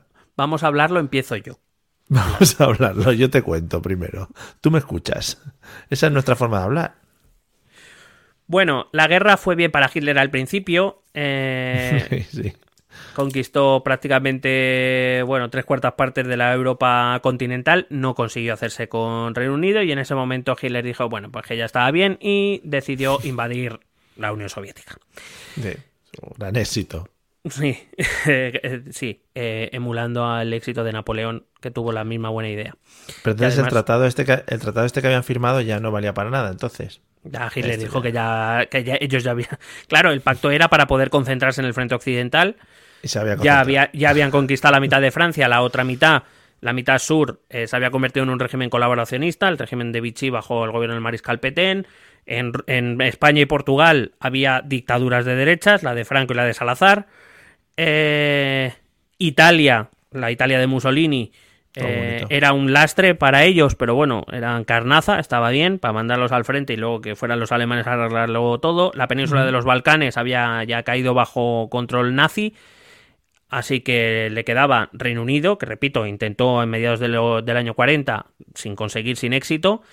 Eh, y decidió irse por el otro enemigo que le quedaba, que era la Unión Soviética. Ya el pacto de agresión para Hitler no tenía ningún sentido y decidió ir, ir a, por Stalin.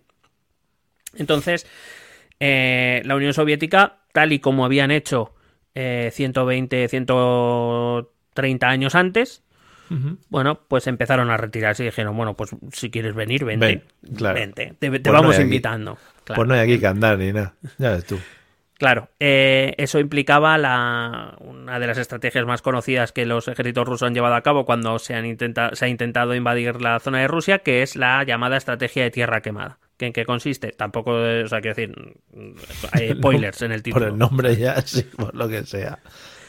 Claro, básicamente los, los, ejércitos, que es verdad que además el, ejército rojo al principio se ve sorprendido por este cambio en la, en la actitud de, en esta operación Barbarroja, como la llamó hmm. eh, el, el, mando nazi, eh, lo que hace es retirarse hacia Rusia. Si quieres venir, vente. Ahora bien, yo me voy a llevar todo lo que pueda llevarme y lo que no me pueda llevar lo voy a quemar. Lo voy a destruir. para que tú no lo, para que no lo utilices tú. Entre otras cosas, porque una de las. Em, una de las cosas que además, a poco que alguien esté siguiendo la guerra un poco al día, una de las cosas más difíciles de una guerra no es tanto matar.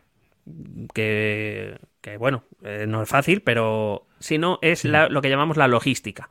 No es tener un ejército y enviarlo hacia el norte o enviarlo hacia el sur o enviarlo hacia el este o hacia el oeste. Es alimentarlo, es, es que los tanques tengan gasolina, es que las armas tengan munición, es que... Claro. Para eso se necesita lo que se llama la línea de suministros. Lo que hacen los rusos es, vale, tú vente viniendo, vente viniendo, yo te voy a quitar todo lo que haya, según te vas adentrando en mi territorio, tú no vas a encontrar nada que puedas utilizar en mi contra porque o me lo he llevado o lo he destruido, eso significará que lo que necesitas te lo tendrán que traer de cada vez más lejos. Tus puestos de suministro cada vez están más lejos. Con lo cual, eh, cuando te, adentres mucho aquí, ya solo me quedará atacarte tu línea de suministro, aislarte y a tomar por culo. Y ya llega, además llegará el invierno a ver cómo tu ejército que venía aquí casi de veraneo va a resistir temperaturas de 30 grados bajo cero, por ejemplo. A ver, ya me lo vas explicando, ¿no?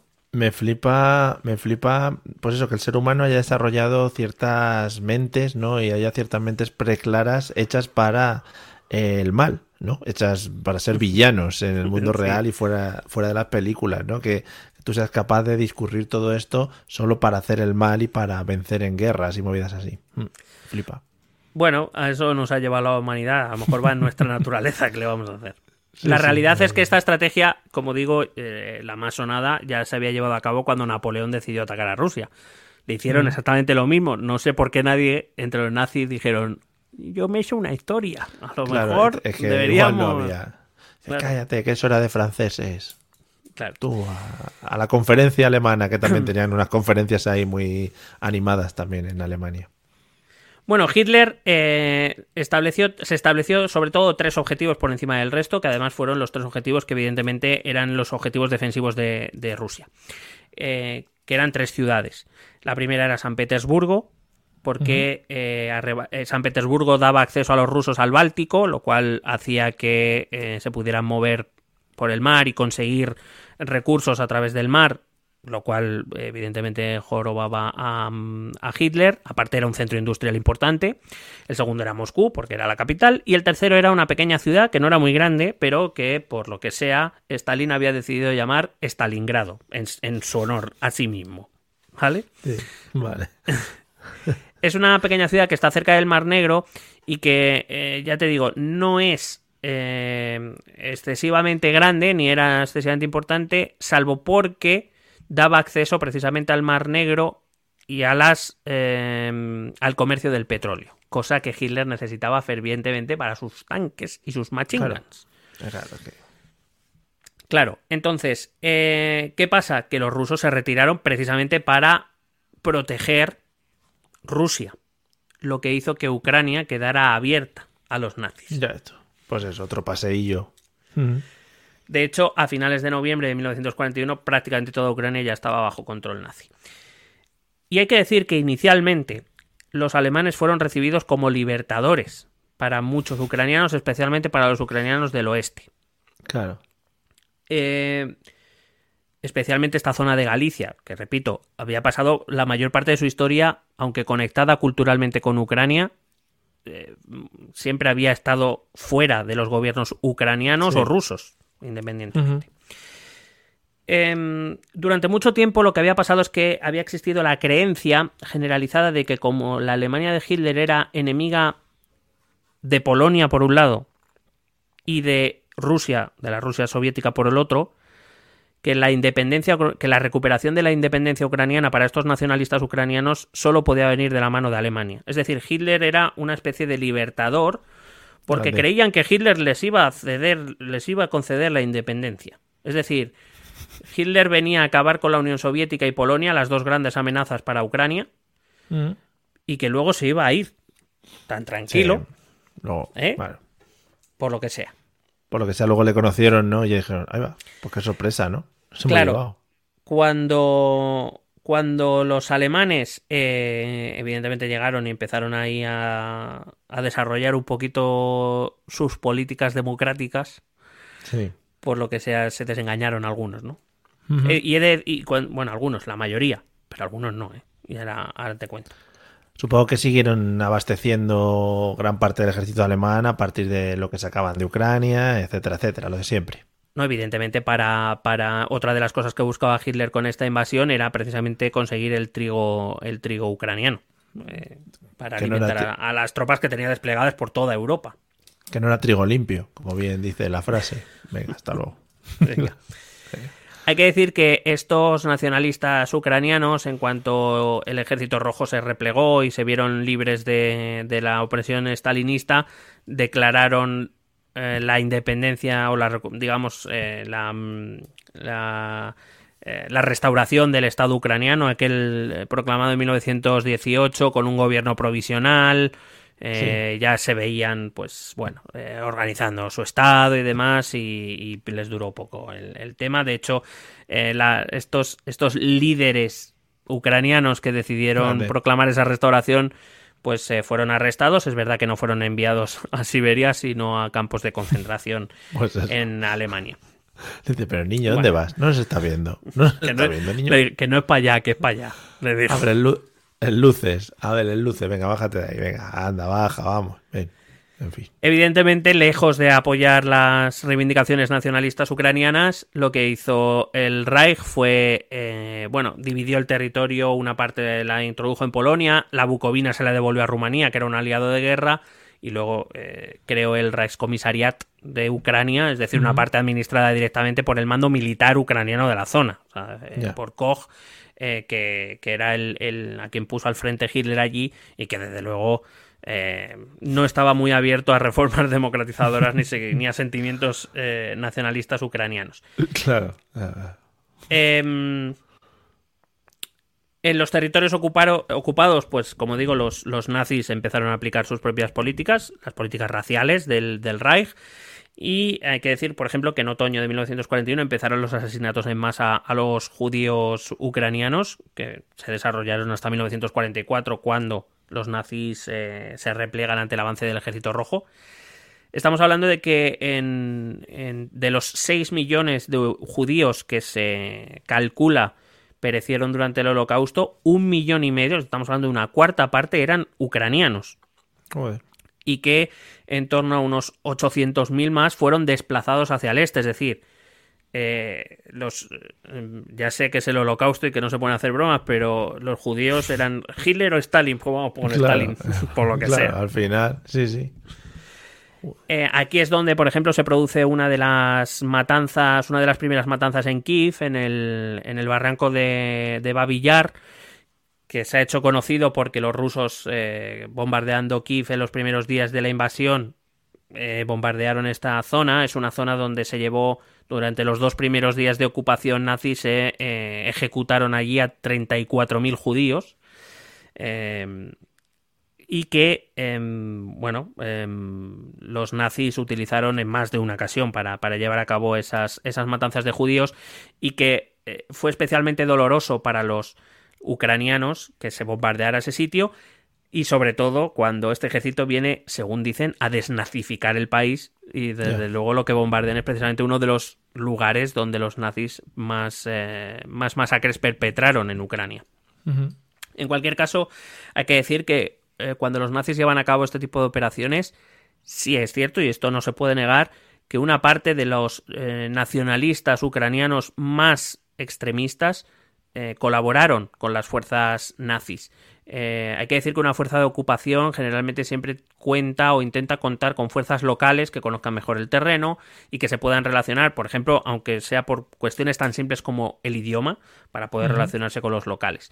Y hay que decir que aquí los, eh, en los ucranianos, eh, hay una parte pequeña, pero una parte de los ucranianos colaboraron con el régimen nazi, todavía imbuidos por la idea de que los nazis venían a liberar a, a Ucrania y que era mejor estar bajo régimen nazi que bajo régimen soviético. Por probar, claro.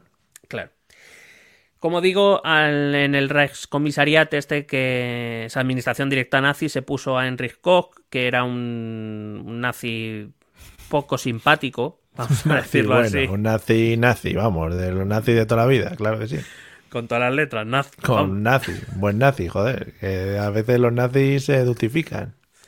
Y evidentemente, aplicando la teoría racial, los ucranianos no eran arios, por tanto, eh, los ucranianos quedaron, digamos, eh, como condenados a la servidumbre. No eran, la raza, no eran la raza superior y, por tanto, estaban condenados a servir a la raza superior.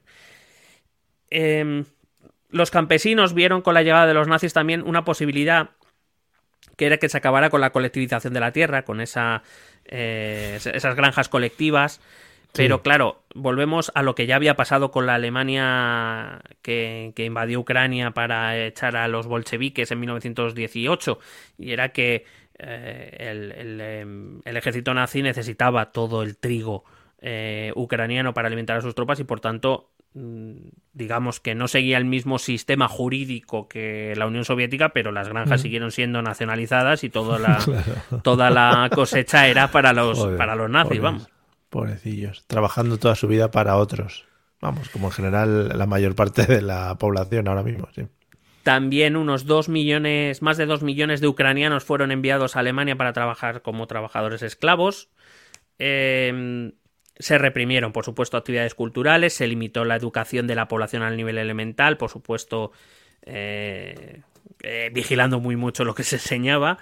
Entonces, el problema este o la envidia esta que, que tenían cuando la Alemania se colocó a las puertas de Ucrania y esa parte de Polonia y todo eso, que decías que tenían cierta envidia, claro, esto al estar en un contexto de guerra, eso de permitirles a los ucranianos hacer mierdas y milongas, pasa a un segundo plano, ¿no? Ya dijeron, mira, esto aquí ya no, bueno, hay que decir que a esa región de Galicia que ya había quedado muy pronto bajo, bajo mando nazi y que se había eh, ingresado, por decirlo de algún modo, en la provincia nazi de Polonia, siguieron, ellos siguieron manteniendo sus libertades culturales, sus relativas libertades culturales. Sí, claro. Eh, y de hecho lo que ocurrió es que precisamente los, los nacionalistas ucranianos que no deseaban colaborar con los nazis, claro, no, no podían irse al este donde estaban los comunistas, así que se refugiaron en Galicia. Galicia se convirtió en la región donde el nacionalismo ucraniano sobrevivió eh, cuando se habla, por ejemplo, del, de los nazis ucranianos, algunos acabaron aquí, esto es indudable, lo que no quiere decir que todos los nacionalistas ucranianos sean nazis.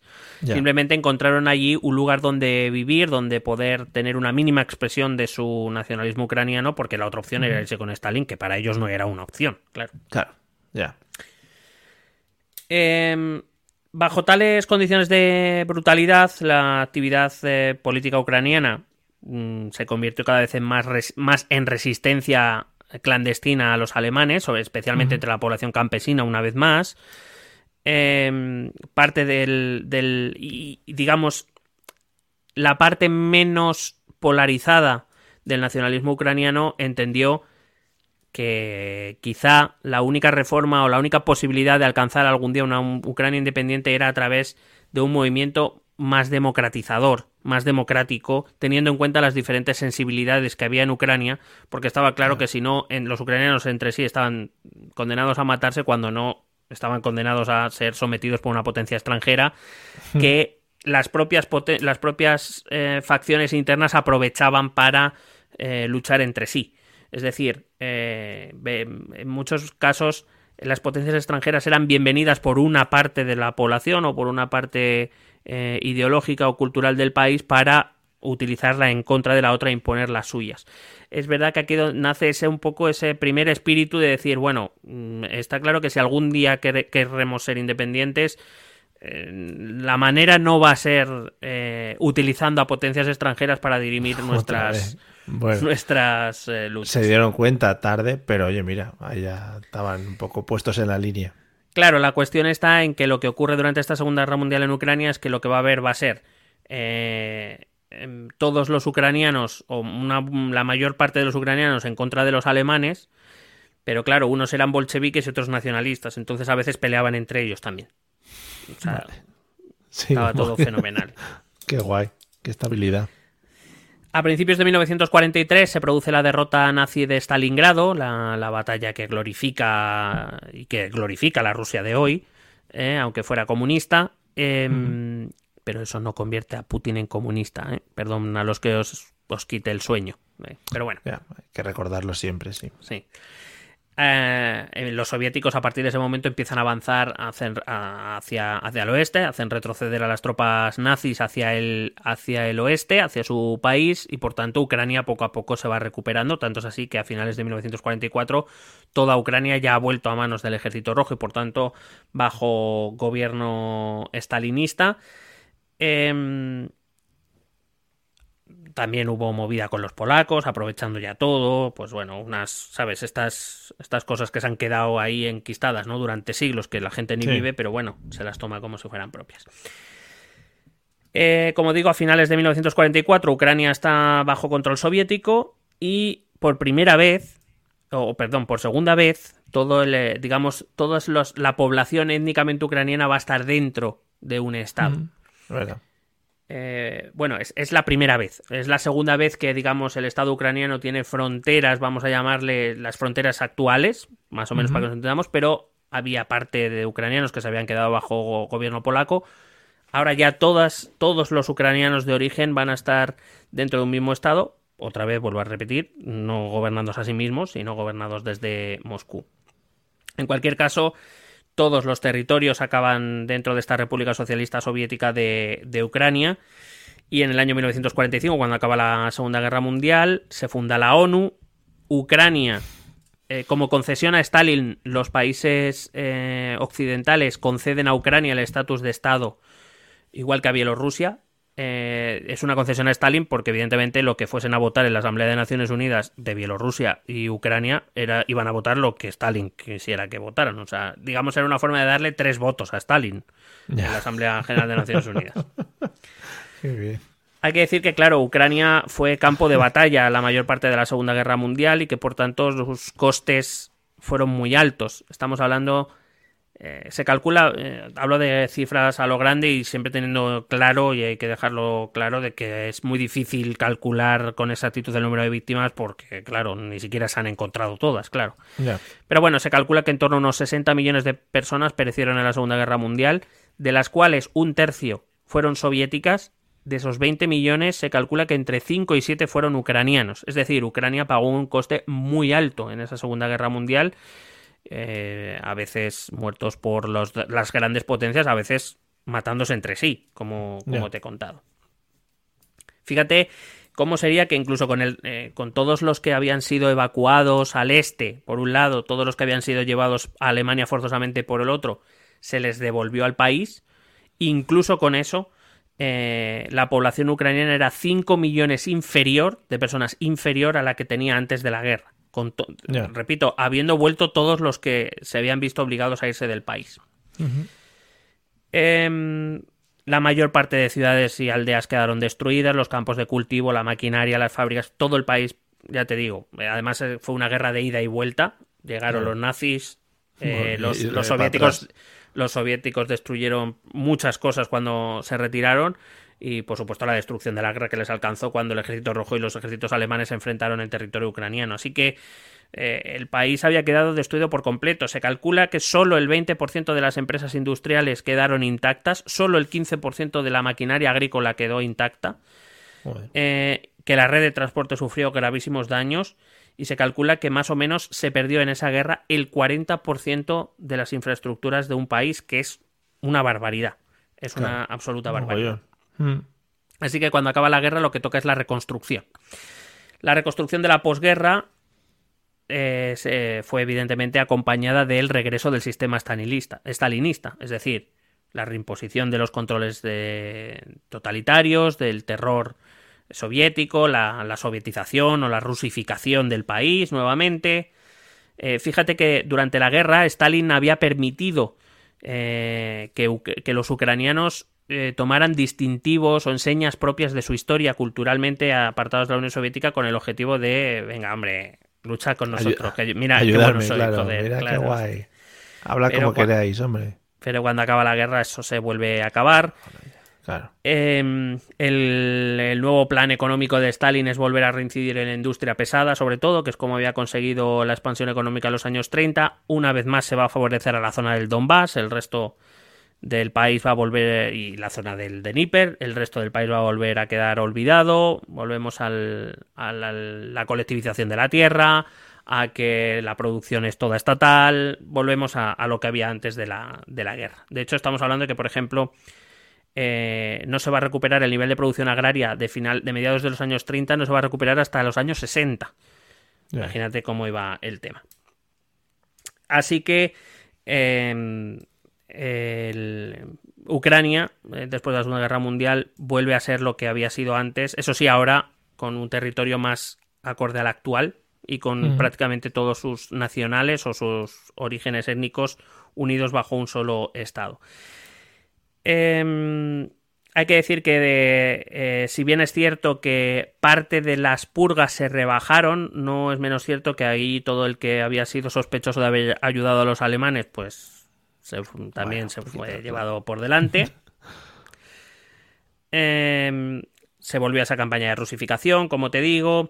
Eh, muchos artistas eh, y em, académicos ucranianos que habían aprovechado esa parte de alemana o de la guerra para volver a escribir en ucraniano, etcétera, van a ser eh, acusados de nacionalistas ucranianos y por tanto a ser perseguidos y represaliados. Em, hay que decir que también se expulsó a buena parte de la población judía, eh, entendiendo que, bueno, que em, como siempre habían sido colaboradores de, sus propios verdugos, por lo visto. Del nazismo. Claro. es una cachonda. Supongo que la parte más complicada de manejar sería esa parte, por lo que comentábamos antes, esa parte controlada por Alemania desde hace tanto tiempo, incorporada en Polonia, etcétera, etcétera.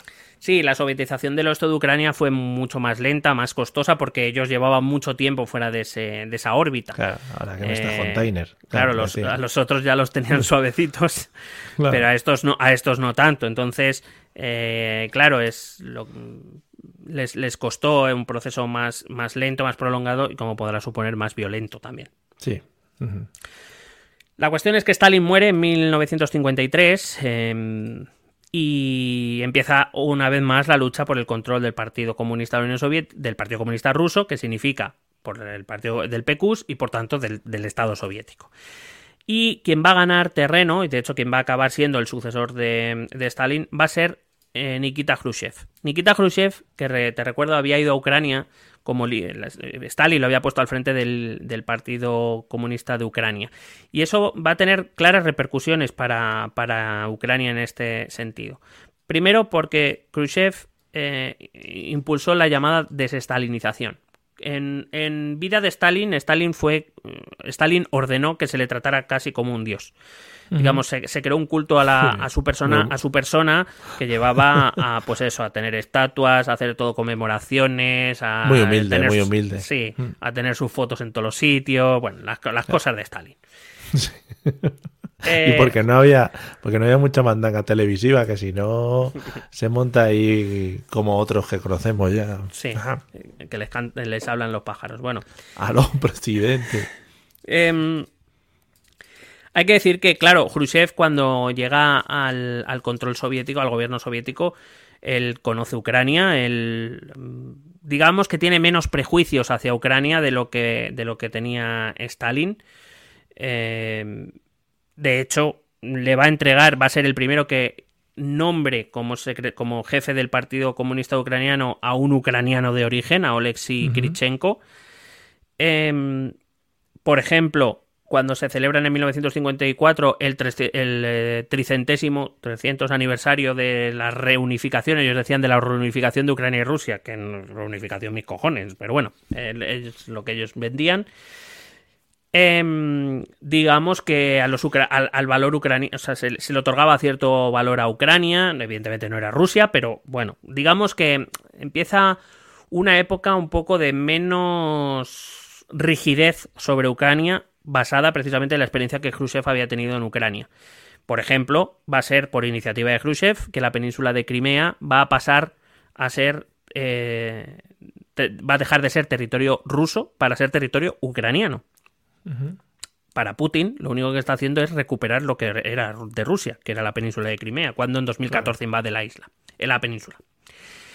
Eh, los funcionarios ucranianos empiezan a recibir algunos de ellos cargos importantes dentro del partido en Moscú, por ejemplo. Es decir, Khrushchev abre mucho la mano con Ucrania porque primero la conoce bien eh, y segundo porque considera que, tampoco era necesario ser tan estricto con, Ucrania, que Ucrania eh, cuando se la ha tratado con un poco, por decirlo de algún modo, con un poco de cariño, es decir, cuando se pegaban cinco tiros de menos, Em, que, Ucrania era un, país leal y que, no había. Digamos que, Stalin había sido muy paranoico con, con Ucrania. Con Ucrania. decir que Khrushchev. Si no hace falta ir con las pistolas y con un palo se les tranquiliza rápido, ¿no? Si no le dejan marca. De hecho, Khrushchev va a, eh, por ejemplo, descentralizar una parte de la administración territorial, una parte de la administración económica. Eh, eh, quiero decir, va a dar, entre comillas, cierta, cierta confianza. ¿eh? No, no, no estoy diciendo que Khrushchev sea un, libertador. Sí, sí, sí. Digamos que da cierta confianza eh, a los dirigentes del Partido Comunista en Ucrania para que ellos tomen algunas decisiones allí, independiente de Moscú, entendiendo que las realidades diversas de toda la Unión Soviética hacían imposible o hacían impracticable que una decisión eh, tuviera las mismas consecuencias en diferentes lugares. Em, hay que decir que esto fue un momento que sí que Ucrania mejoró económicamente, bastante, bastante intensamente, con, tasas importantes de crecimiento, sobre todo de la industria, no, cambiaron mucho el modelo. Em, una vez más, el sistema o las, eh, reformas o los planes económicos dejaron de un lado la agricultura ucraniana, repito, sede de la, del, del basamento cultural ucraniano. Eh, Pero bueno, digamos que, la, que es verdad que Ucrania volvió a sentir un poco de aire o esos nacionalistas ucranianos volvieron a sentir un poco de aire. Y durante este deshielo cultural también se permitió la enseñanza del ucraniano, se volvió a abrir la mano con las instituciones culturales. Hay que decir que eh, Khrushchev em, no, compartía muchas de las cosas que Stalin había hecho. Es, ver, ojalá, ¿sabes? Hubiera sido alguien importante y hubiera podido hacer algo al respecto. Por lo que sea, no lo hizo. Pero bueno. Vaya. Eh, Sí, él, de hecho, él inicia el proceso de desestalinización, como te digo, el retirar tanto monumento a Stalin, que sí, Stalin había sido muy importante, pero que Stalin no era un dios, y que el comunismo, por decirlo de algún modo, que el comunismo no iba de esto. Eh, digamos, él, tiene un célebre, el llamado discurso secreto, es una ponencia que él hace, se le llama secreto porque él hizo un discurso en una reunión del Partido Comunista en Moscú, eh, que no, era algo público, no fue un documento público, fue un, discurso interno, por eso se le, llama el discurso secreto, que en realidad conocíamos todo, todos, decirlo, todo el mundo lo conocían, porque quiero decir, nadie, nadie prohibió que se hablara o que no se hablara de eso, pero que me refiero que no se, no se emitió ningún documento oficial. Sí. Y en, el, en ese discurso secreto, Khrushchev lo que venía a decir es que, el comunismo, que, bueno, que Stalin se había pasado mil pueblos, que había hecho cosas con las que él no estaba de acuerdo y que era hora quizá de reparar un poco los daños que Stalin había provocado. Que te has calentado Stalin.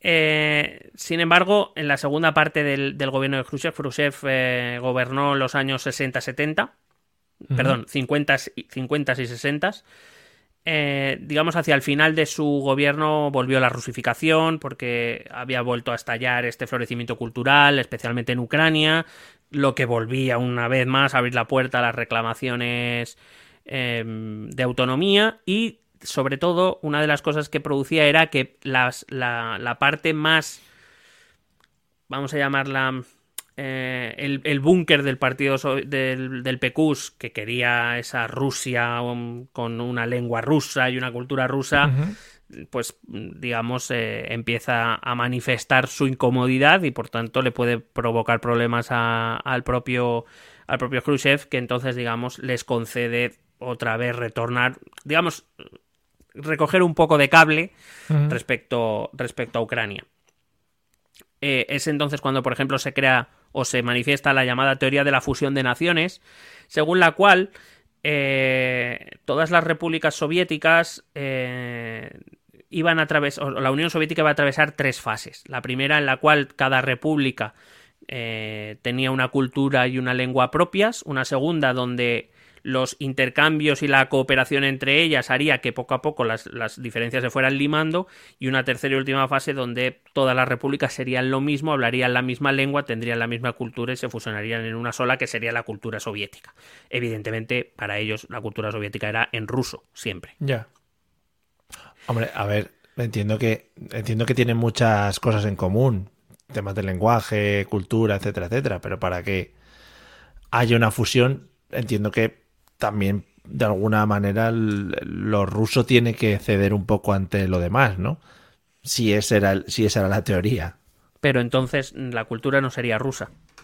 Claro, si la cuestión es que otra vez la teoría está muy bien, la cuestión es cómo lo llevas a cabo. Supuestamente eh, lo que se pretendía era a través de la economía, del comercio, de, la exportación de cultura rusa, por decirlo de algún modo, convencer al resto de repúblicas que esa era la verdadera cultura común, la cultura propia, y que, bueno, que en vez de imponerla, que se darían cuenta, por, decirlo de algún modo, es lo que... Te voy a importar un poquito de cultura rusa, ven, que te la voy a importar por encima, de veras. Cuando muere Khrushchev le sucede Leónidas Brezhnev. Leónidas es un nombre que me flipa, hay que decir. es muy guapo, un nombre que te da mucha, mucha potencia ya. O sea, si te llamas Leónidas y no haces algo rollo conquistar algo, aunque sea tu comunidad de vecinos, te estás quedando atrás, ¿sabes?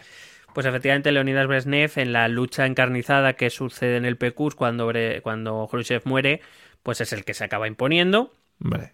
Eh, eh, es verdad que, por ejemplo, su gobierno se caracterizó por intentar buscar consensos con otros miembros importantes del partido, eh, no, no, llevar un gobierno tan personalista, pero es verdad que siempre fue muy reticente a imponer o a intentar reformar cualquier cosa. Eh, para él, en cierta manera, era, en cierta manera, era stalinista.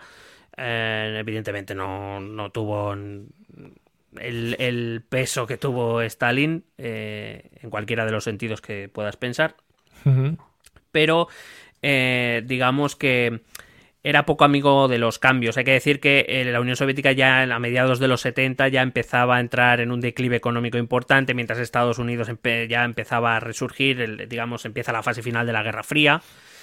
Y eh, de hecho, hay una época, esta época se la conoce como el del estancamiento bresneviano. También te digo que llamándote Leónidas, que te conozcan porque tu economía se estanca, pues eres triste, ¿no? En el fondo. Sí. Que, te iba a decir una cosa. Eh, estos personajes que iban eh, cogiendo el liderazgo del Partido Comunista Soviético, este o ruso, em, no se planteaban ni siquiera en la cúpula del partido en plan que hubiese alternativa de gobierno, ¿no? En plan, vamos a hacer cada cuatro años que salga uno diferente, movidas así, ¿no? Esas cosas no, no se trabajaban, este pero, tú que eres burgués, tú eres burgués. Tú eres liberal. Pero también supongo que esto va un poco relacionado a lo que comentabas antes de las jerarquías fuertes y de las jerarquías muy radicalizadas y todo este tipo de cosas, ¿no? Claro, el líder, eh, el líder tenía que ser eh, alguien fuerte, tenía que y el, líder, al líder, digamos, era el que marcaba el camino. Eh, un líder que se puede a los cuatro años cambiar por una votación no es un líder, es, un, es un cualquiera. Claro, como pasa ahora. Sí que ahora es poco líder. Sí, es que la democracia está sobrevalorada. Sí que es verdad. Bueno, evidentemente este estancamiento económico en toda la Unión Soviética se vio reflejado en la economía ucraniana, una economía ucraniana que ya va a sufrir un deterioro, un declive continuo en los años 70 y 80.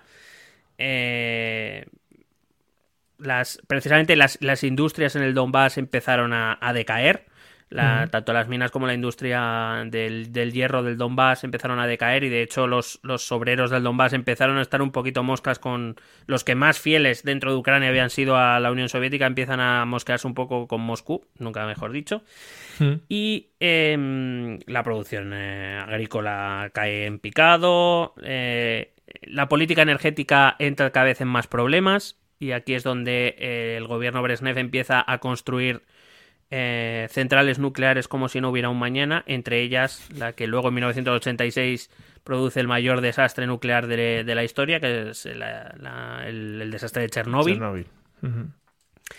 Y eh, bueno, Brezhnev se lo, se lo jugó todo a volver a rusificar o a incidir todavía más en esa rusificación blanda que para él había hecho Khrushchev, pues él la va a endurecer todavía más.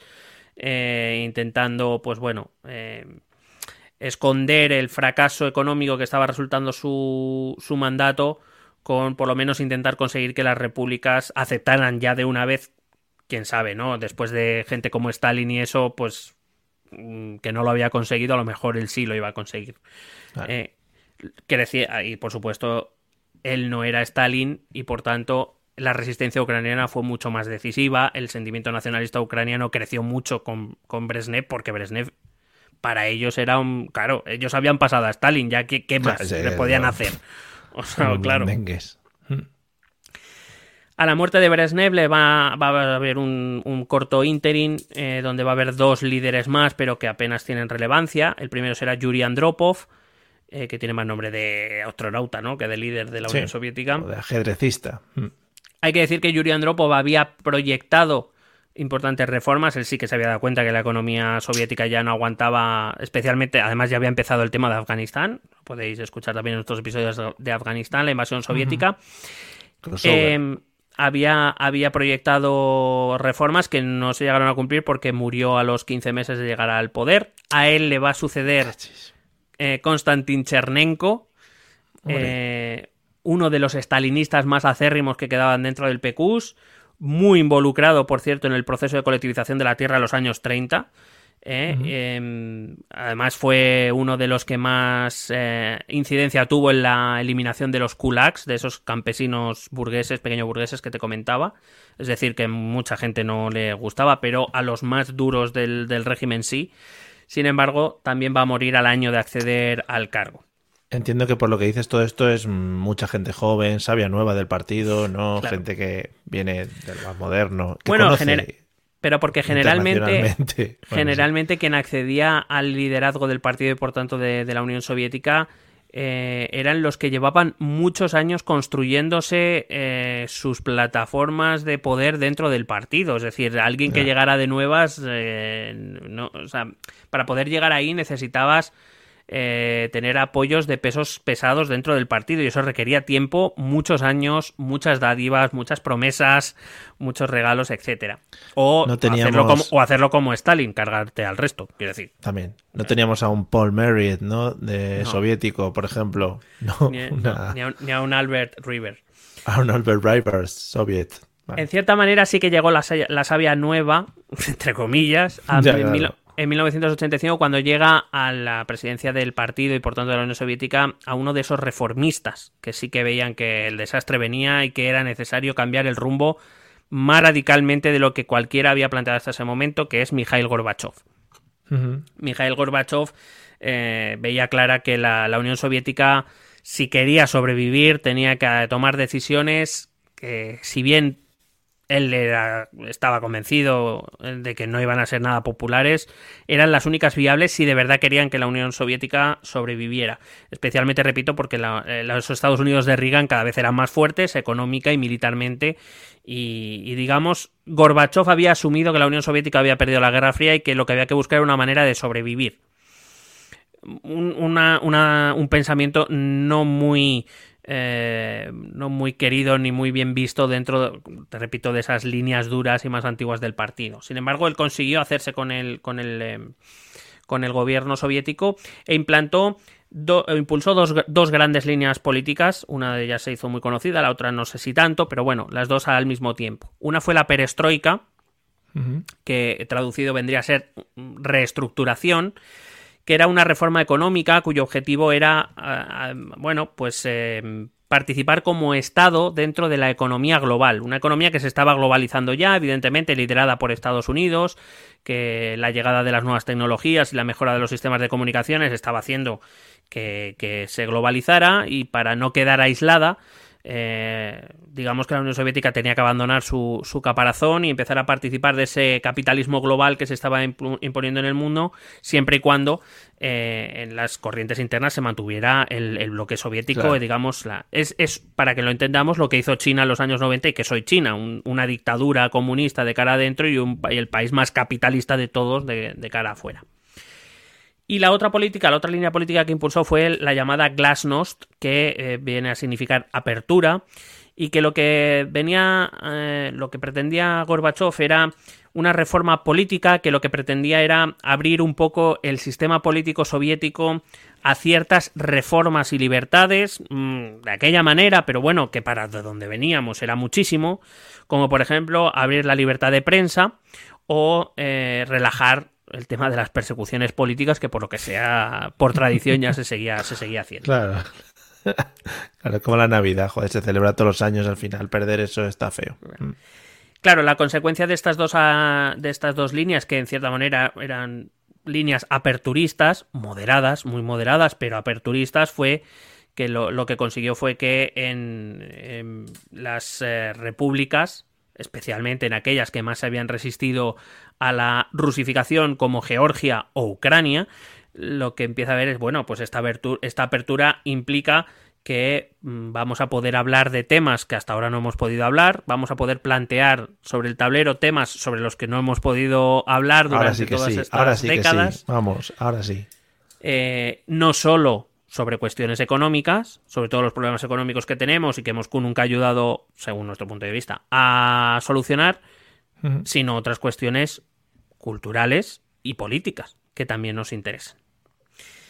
Eh, un contraste con el, eh, por ejemplo, en, en, las repúblicas bálticas esto funcionó como un tiro. Eh, en las repúblicas bálticas prácticamente al día siguiente de Gorbachev anunciar estas líneas políticas ya se estaba reclamando la independencia. Eh. Cuando hablo de repúblicas bálticas recuerdo Estonia, Letonia y Lituania. En Ucrania no, no fue tan rápido.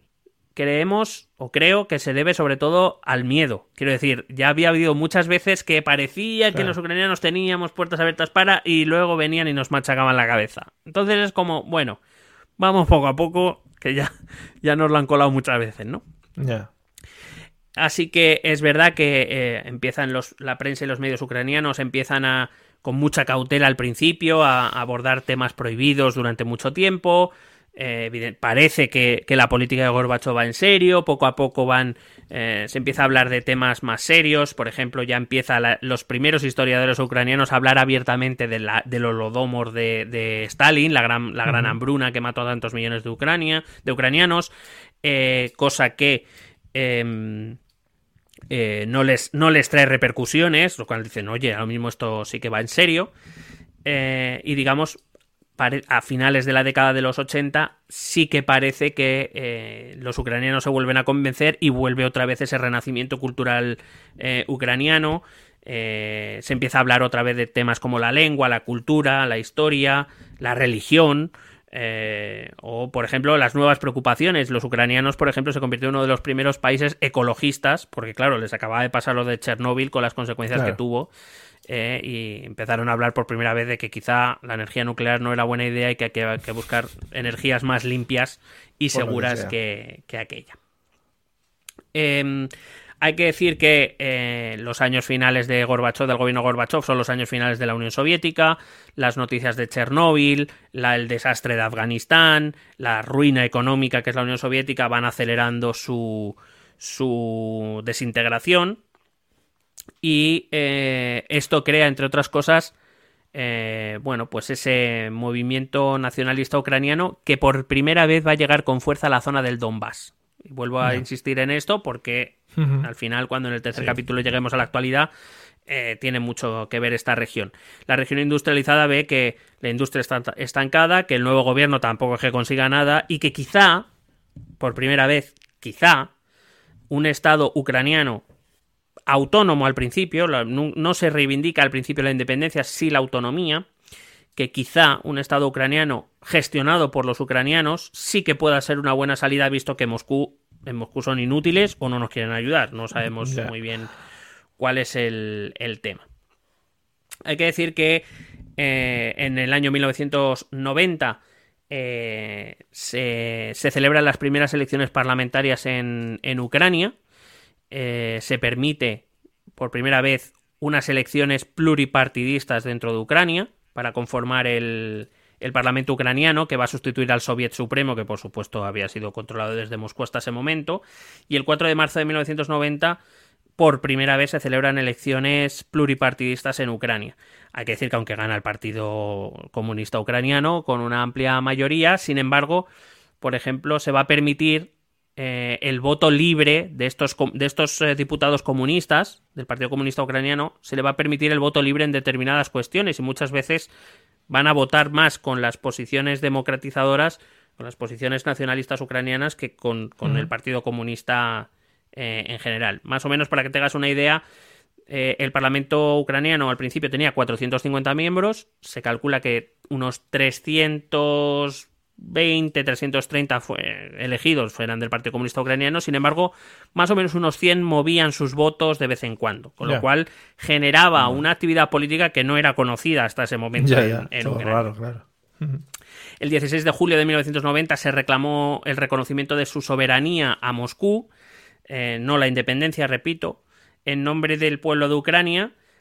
Hay que decir que eh, se concedió eh, Em, bueno, se concedió nacionalidad ucraniana a todos los que vivieran en Ucrania en ese momento, da igual si eran de origen ruso o ucraniano, si eran judíos o si eran de otras minorías, eh, porque como te he dicho, había, ah, si te, acuerdas, te he dicho antes, había nacido un poco la de o, buscamos términos medios que nos unan a todos o esto no, va a ir bien nunca en la vida. Hay que decir que evidentemente hay una parte del, comunismo al que esto no le sienta bien. Eh, y hay otra parte del nacionalismo más extremo ucraniano que tampoco le sienta bien el hecho de dar la nacionalidad a los rusos, a quienes consideran los enemigos naturales de los ucranianos.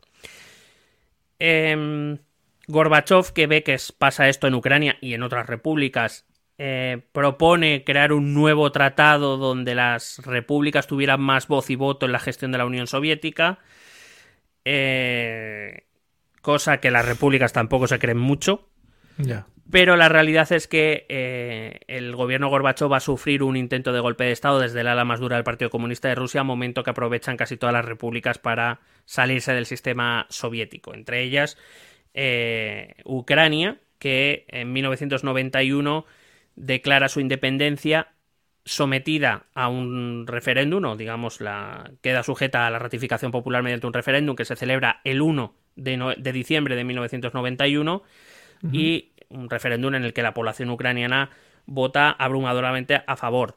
Eh, fueron fue a votar más del 84% de la población ucraniana, lo que es una participación altísima. Eh, ganó el sí con más del 92% de los votos a favor. Hay que decir que las regiones más orientales del país, lo que hoy son eh, Lugansk, Donetsk y Kharkiv, em, se superó ampliamente el 80% de aprobación, es decir, las regiones del oeste estaban en porcentajes de voto a favor de 95, 96, 97%, las regiones orientales, las más próximas a Rusia, es el Donbass, en torno al 80, lo cual no es poca cosa, quiero decir que, que como te he dicho, había nacido ese sentimiento de que la Unión Soviética había fracasado y que Moscú no podía gestionar ya más los asuntos ucranianos, ni siquiera para ellos, que habían sido los mimados por, el, por Moscú. Solo en Crimea eh, la aprobación apenas superó el 50%, llegó a un 54%, aún así ganó el sí. Y digamos que ese 1 de diciembre eh, eh, Ucrania se declara país independiente de la Unión Soviética Em, en ese mismo día se celebran las primeras elecciones presidenciales. Gana Leónidas Kravchuk, otro Leónidas. Que fue elegido como, como, presidente. Había sido miembro del Partido Comunista Ucraniano. Em, y es considerado como el arquitecto del Estado ucraniano, de la Ucrania independiente, del que te hablaré más en el siguiente capítulo. Pero que, para que lo entendamos, él lo que buscaba era una transición hacia la democratización del país, pero de manera muy gradual, muy despacito, muy despacito. Eh, la experiencia histórica evidentemente había hecho que las tensiones entre los grupos dentro de Ucrania acababan siempre en violencia y que quizá, y aparte Rusia era un gigante, o sea, no, no es que Rusia hubiera desaparecido de repente, no sabían cómo iba a reaccionar Rusia, porque estaba claro que Gorbachev eh, estaba acabado como gobernante, llegaba Boris Yeltsin, del cual tampoco se sabía muy bien qué línea iba a tomar, Así que digamos que lo que se proponía era sí, vamos a avanzar hacia un país democrático, pero lo vamos a hacer muy despacio. Vamos a pasar de este comunismo soviético a algo más occidental, entre comillas. Vamos a buscar ese punto medio entre Occidente y Rusia, pero muy despacio.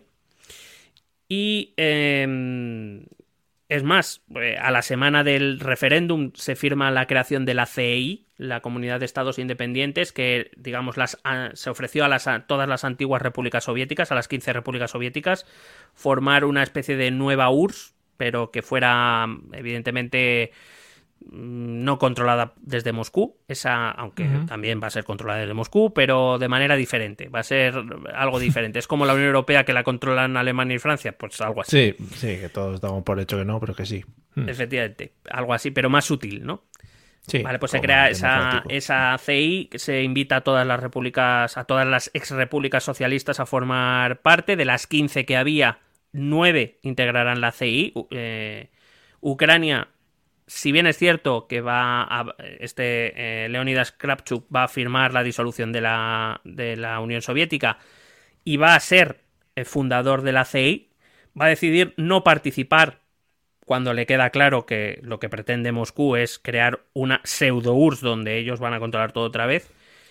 A día de hoy la CEI sigue, está controlada por Putin, nadie duda de eso. Nueve de las quince ex repúblicas socialistas están integradas ahí, Ucrania es una de las seis que no, junto con las tres bálticas, junto con Georgia y con el Turmenistán. Y como digo, poco después la Unión Soviética se disuelve formalmente y comienza esta última etapa, eh, ya con una Ucrania independiente, eh, donde las relaciones con Rusia van a ser difíciles porque entra en juego el componente europeo occidental y sobre todo el estadounidense. Vale, entiendo que a partir de esta independencia, o digamos justo el día después de la independencia, pocos, eh, poco tiempo después de esta, mm, al final, este levantamiento popular para, para buscar la independencia, Rusia tampoco puede hacer demasiado, ¿no? Es decir, tener teniendo un control el control sobre Ucrania y que de repente se te levanten porque tal tú estás a tus movidas no puedes meterte otra vez ahí en guerras, luchas y controles varios. Claro, si el problema es que ahora es que en ese momento en Moscú ni siquiera se tiene el control sobre el gobierno de Moscú. Es decir, ha habido un intento de golpe de Estado, eh, La Unión Soviética está claro que es fallida, las tres repúblicas bálticas han salido y han dicho que no van a volver. De hecho, el gobierno, eh, Boris, el gobierno de Yeltsin va a hablar con el gobierno de, de Kravchuk para intentar convencerle de que, bueno, que se replantee el tema de la independencia, que si no es mejor un Estado federado con Rusia, y Kravchuk le dice que en estas condiciones no es posible si quiere mantener la paz dentro de Ucrania. Eh, bueno, pues se inventan esta idea del CI, pero claro, evidentemente Rusia acaba de ser derrotada en la Guerra Fría, es decir, no, no tiene la capacidad de, de, imponer sus decisiones como lo, hubiera, lo, lo había tenido, yo que sé, 10 años antes, te digo, a lo mejor tampoco hacía mm. falta remontarse mucho, pero claro, no, no, no tiene la capacidad de, de, imponerse. En cualquier caso, que Ucrania se declare independiente, mm, como te digo, este Leonidas Kravchuk tiene claro que, a ver, Rusia en estos momentos no se puede ocupar de esto porque tiene otros problemas internos pero que en algún momento Rusia alcanzaría algún tipo de estabilidad interna y entonces volverá a mirar a donde siempre ha mirado, porque al final, como hemos visto en estos dos capítulos, Ucrania siempre ha sido una fijación para Rusia y no lo iba a ser menos cuando, cuando Yeltsin está, estabilice el poder y sobre todo cuando llegue el sucesor de Yeltsin en 1999, que es Vladimir Putin. Recordemos que, que, no es que sea de hace un par de añitos, el señor Vladimir. No, Putin, Putin, llega elegido a dedo como sucesor de Yeltsin por el propio Yeltsin y llega al gobierno en, por primera vez en 1999. Fíjate, lo que ha llovido. Bueno, de cierta manera, Yeltsin ha sido un poco la tradición autocrática de, de, de, Rusia. Hay que decir que da igual que sea zar o que sea líder del Partido Comunista. Eh, eh, Rusia, esa Rusia democrática de una elección. Sí, ahora hay elecciones, pero bueno, todos sabemos que, son como son, ¿no? Es una, un poco una ficción. Eh, sí. En realidad, Putin recoge una tradición que viene mucho, de, de, como ya hemos visto, desde hace mucho tiempo y que independientemente de la ideología que se sostenga, si es una ideología zarista propia del antiguo régimen, si es una ideología comunista o una ideología nacionalista como la de Putin, digamos que las estructuras de poder en Rusia no han cambiado y él, él está utilizando las mismas que han utilizado todos los que han gobernado Rusia eh, durante los últimos siglos. Sí. Bueno, pues nada, eh, genial, dejamos esta Ucrania independiente en el 91, eh, en el que nosotros estábamos muy preocupados por la preparación de las Olimpiadas y sobre todo la Expo de Sevilla, que fue los acontecimientos que, que iba a decir que llenaron España durante esos años. Y más o sí, menos, no, sí. es los años de Kobe y Curro, que lo, que lo duda. También hay que decir que a nivel europeo también es importante porque en, eh, estaba en preparación en la firma del Tratado de Maastricht de 1992, que es la que cambia la Comunidad Económica Europea por la Unión Europea, es decir, una integración mm. puramente económica por ser algo más, por lo que ser lo que somos hoy. Y, y eso también eh, es un peligro que Rusia va a ver para Ucrania. Claro, Ucrania ve que allí... El. Eh, claro, eh, Ucrania había sido parte de una integración total, que era la Unión Soviética, y había acabado como había acabado, mientras que a, al otro lado de su frontera ve una integración económica que funciona, donde todos los países que forman parte se empiezan a enriquecer, a mejorar los niveles de vida, donde se les permite mantener sus identidades culturales, aunque compartan ciertas competencias, compartan moneda, compartan lo que quieran compartir, uh -huh. y que a lo mejor eso le hace pensar a Ucrania que está mejor con los de ese lado que con los del otro lado. al picorcito que le daba ahí la Unión Europea, en fin. Bueno, pues nada, guay. Recordemos que también estábamos construyendo como, vamos, como si fuéramos aquí a repoblar el mundo, toda España, por ejemplo. Fueron grandes, grandes épocas, grandes épocas que no, que no volverán. Eh, entonces nos queda la última parte en la que hablaremos un poco ya de historia actual, ¿no? Sí, ya nos quedará en el próximo capítulo. Veremos qué pasa desde la, la evolución de, Ucrania internamente y sus relaciones con Rusia hasta que lleguemos, aunque hay que decir que espero no hablar mucho, dado que ya tenemos un capítulo dedicado a la revolución, eh, bueno, al movimiento de 2014, pero sí vamos a ver qué pasa antes, qué pasa después, cómo hemos llegado a este 2022 y a partir de ahí ya los siguiente, el siguiente o los siguientes capítulos hablaremos ya de cosas más actuales como las sanciones, por ejemplo, como, como otros temas que están relacionados con la invasión, eh, con las posibles futuras consecuencias de este conflicto. Vale. Poca broma se está haciendo con que han sancionado a las a las hijas de Putin, ¿no? Las... Sí. Poca, poca broma se está haciendo. Bueno, eh, pues nada, esperamos que os haya gustado este episodio. Os dejamos un segundito con los métodos de contacto. Ahora cerramos y englobamos todo esto. Escucha nuestros métodos de contacto. Puedes escribirnos un correo electrónico a la dirección esto también es política@gmail.com.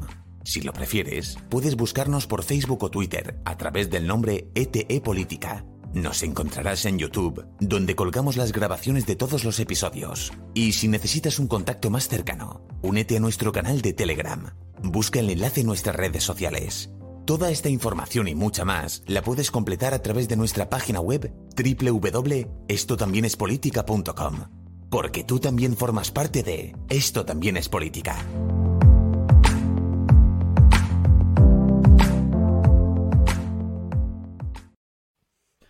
Se, se sigue diciendo lo de triple W. ¿Tú crees que es una frase que hay que mantener cuando hablas de una página web o lo que sea?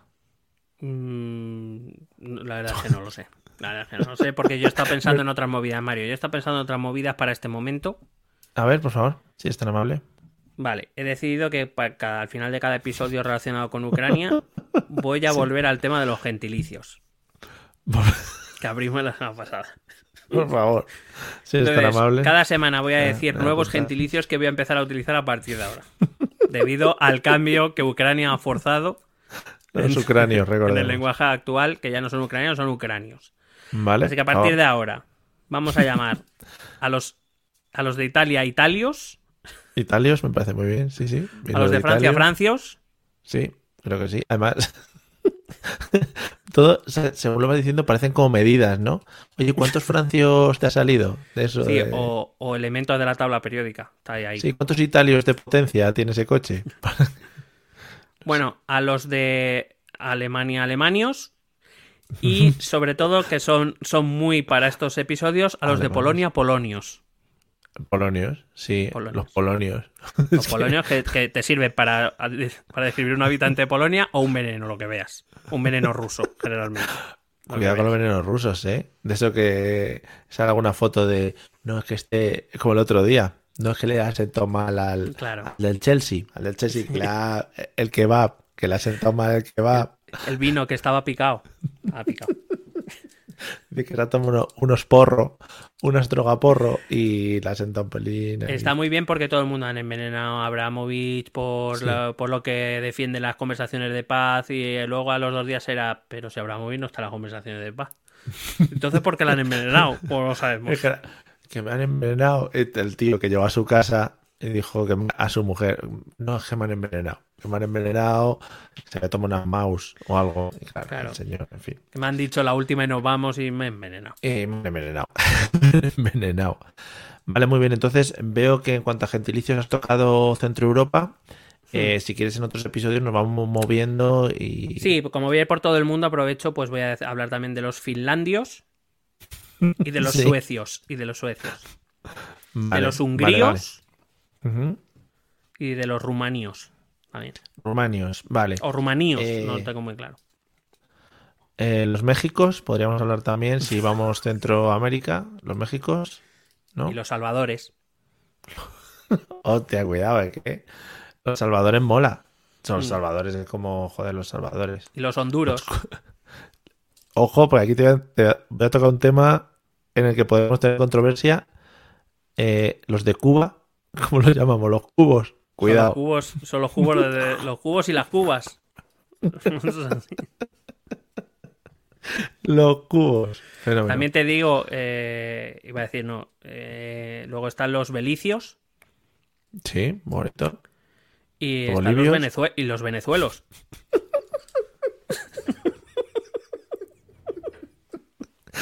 Yo ya, desde aquí, por favor, eh, Manolo Lama, Pau Carreño, quien sea, que lleve el tema del Mundial. Cuando salgan a jugar, que digan, ahí van los venezuelos contra los cubos. Y chapo, Manolo Lama, ¿eh? Yo para mí ya Y el que gane contra los Olvidamos- colombios. olvidamos aquello de, de darle una tarjeta de crédito a un indigente que todavía queda en la memoria popular de la gente. Eh, ¿Te acuerdas? de- ¿No, lo has visto? a- eh, eh, no. Es que tú estás obsesionado con los gentilicios, ahora mismo no te, Yo no sí, te puedes sí, sacar de perdón, ese perdón. tema. Es que estaba pensando en los chiles. O, pimientos también se puede llamar. Perdón, Los brasiles también, bueno, ver, sí. una movida. perdón, repite, repite, que es, es que estaba yo a otra movida. No, nada, que te iba a decir también, eh, ahí también tenemos el problema de Argentina que Argentina mantiene, puede ser. No, esos, están, esos son los únicos que deben estar bien. Es- Está cuadrado. O sea, Por cierto, te traigo una pregunta al hilo de los, de los gentilicios. Porque Sí. eh, en el último programa establecimos que nosotros seríamos los Españas. los Españas. Pero no deberíamos ser los Españos. Españas y españos, ¿no? De- Claro. Es que depende Sí. de también el género. Claro, porque Incluso no, podríamos es lo mismo, Españas. no es lo mismo, no es lo mismo ir al extranjero y decir eh, de, de dónde, de dónde eres y decir, no, yo soy español ¿Sí? o soy España. Claro, no, no Joder, tengo que muy no claro. decir España. No, claro, es que sí. Si, a esto hay que establecer unas normas. Si el Claro. gentilicio coincide con el nombre del país, ahí queda ya queda eliminado. Tienes O que sea- cambiar. Claro. Ah, tienes que cambiar, o sea, que somos españos y las mujeres, Españos. y las mujeres que son, yo soy mujer españo no, si España. dices- España, a lo mejor somos España. cuidado, que nos echan la bronca. Luego, Ah, es verdad, perdón, no se puede bromear sordas. con este tema. No que no, se puede bromear. Que os creéis un poco feminista y Que la- luego. Que la risa, que la risa es, es Que de perversa. verdad. Es que de verdad os reís de unas cosas. En fin. Bueno, pues nada, amigos, eh, esperamos. Nosotros desde aquí lo ¿Te puedo lanzamos hacer- a. Perdón, perdón. Sí. ¿Te puedo hacer otra pregunta? Es que me, me vienen cosas. Te puedo hacer otra Sí, pregunta sí. y ya con esto. Mm. mm, Si quieres la respondes, si no, no, pero yo tengo que dejar Vale. la pregunta ahí. ¿Le seguirá doliendo la cara a Chris Rock? Pregunto. Joder, es que cuidado, eh. Diez años le han puesto de pena a Will Smith. No puede ir a los Oscars durante diez años. Ya, yo no sé dónde está el castigo, pero bueno. A ver qué va. claro, en plan, joder, de la que me he librado. Claro. Dice, ahora, cuando llegue el año 11, no me va a apetecer a mí ir. Ahora ya no quiero ir yo. Vaya, vaya sopapo, ¿eh? Que se llevó. Ahí, Vaya... bien arriba. Sí, sí. Le dio un buen, en diagonal. Le dio un buen galleto, ¿eh? es que, joder. Además que fue con todo el flow y le hizo ¡taca! Ahí. Sí, sí, y se fue con- más flow todavía. Y Hmm. dijo, al oeste en Filadelfia. Ahí lo tienes. a lo que iba. Desde aquí, señores, señoras, señoros, señorís, eh, lanzamos nuestra iniciativa para que empecéis a llamar a las personas por su gentilicio nuevo, moderno, ahorrándonos letras. Y es lo que lo va a petar ahora en, el- en este siglo en el que nos encontramos. O sea que, bueno, ya podéis empezar a utilizarlo y empezar así a llamar a la gente todo el rato. Y preguntar de dónde sois. Y, y si lo dicen mal, les corregís. ¿Vale? Por favor. Ojo, ojo que no lo, no lo empecemos a exportar a ciudades y localidades. Te juro que estaba pensando, entonces yo soy Madride. Soy Madrid Cuidado. en general. Cuidado los cuencos. Cuidado los cuencos. Cuidado los cuencos. Y a, los, Amigos, y a los- eh, y a los huescos. Nos vamos. Gracias por Uh, habernos uh. escuchado, como siempre. Sí, los, por favor. Y los jacos. Y los jacos. De jaca. Lo- Claro. Hostia, los jacos. Nos vamos. Eh, gracias por habernos escuchado. Esperamos que os haya gustado. Como siempre, eh, seguidnos. Escuchad el primer episodio, sobre todo. Este es el segundo. El tercero vendrá después. Porque aquí seguimos una coherencia matemática algebraica pura. O sea, seguimos el calendario gregoriano. A veces metemos pullas del juliano. Pero en lo que es la métrica decimal, la seguimos a rajatabla. Nos vemos, por tanto, en el episodio 3. Que será, pues, cuando sea. Ya lo veremos. Vale. Adiós a todos. Besete. Adiós.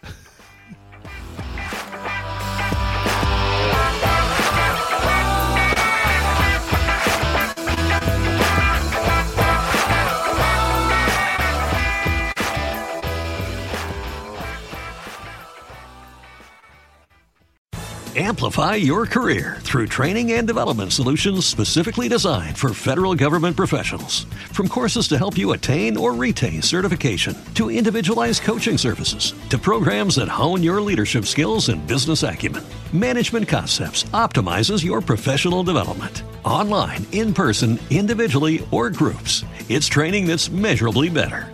Learn more at managementconcepts.com. That's managementconcepts.com.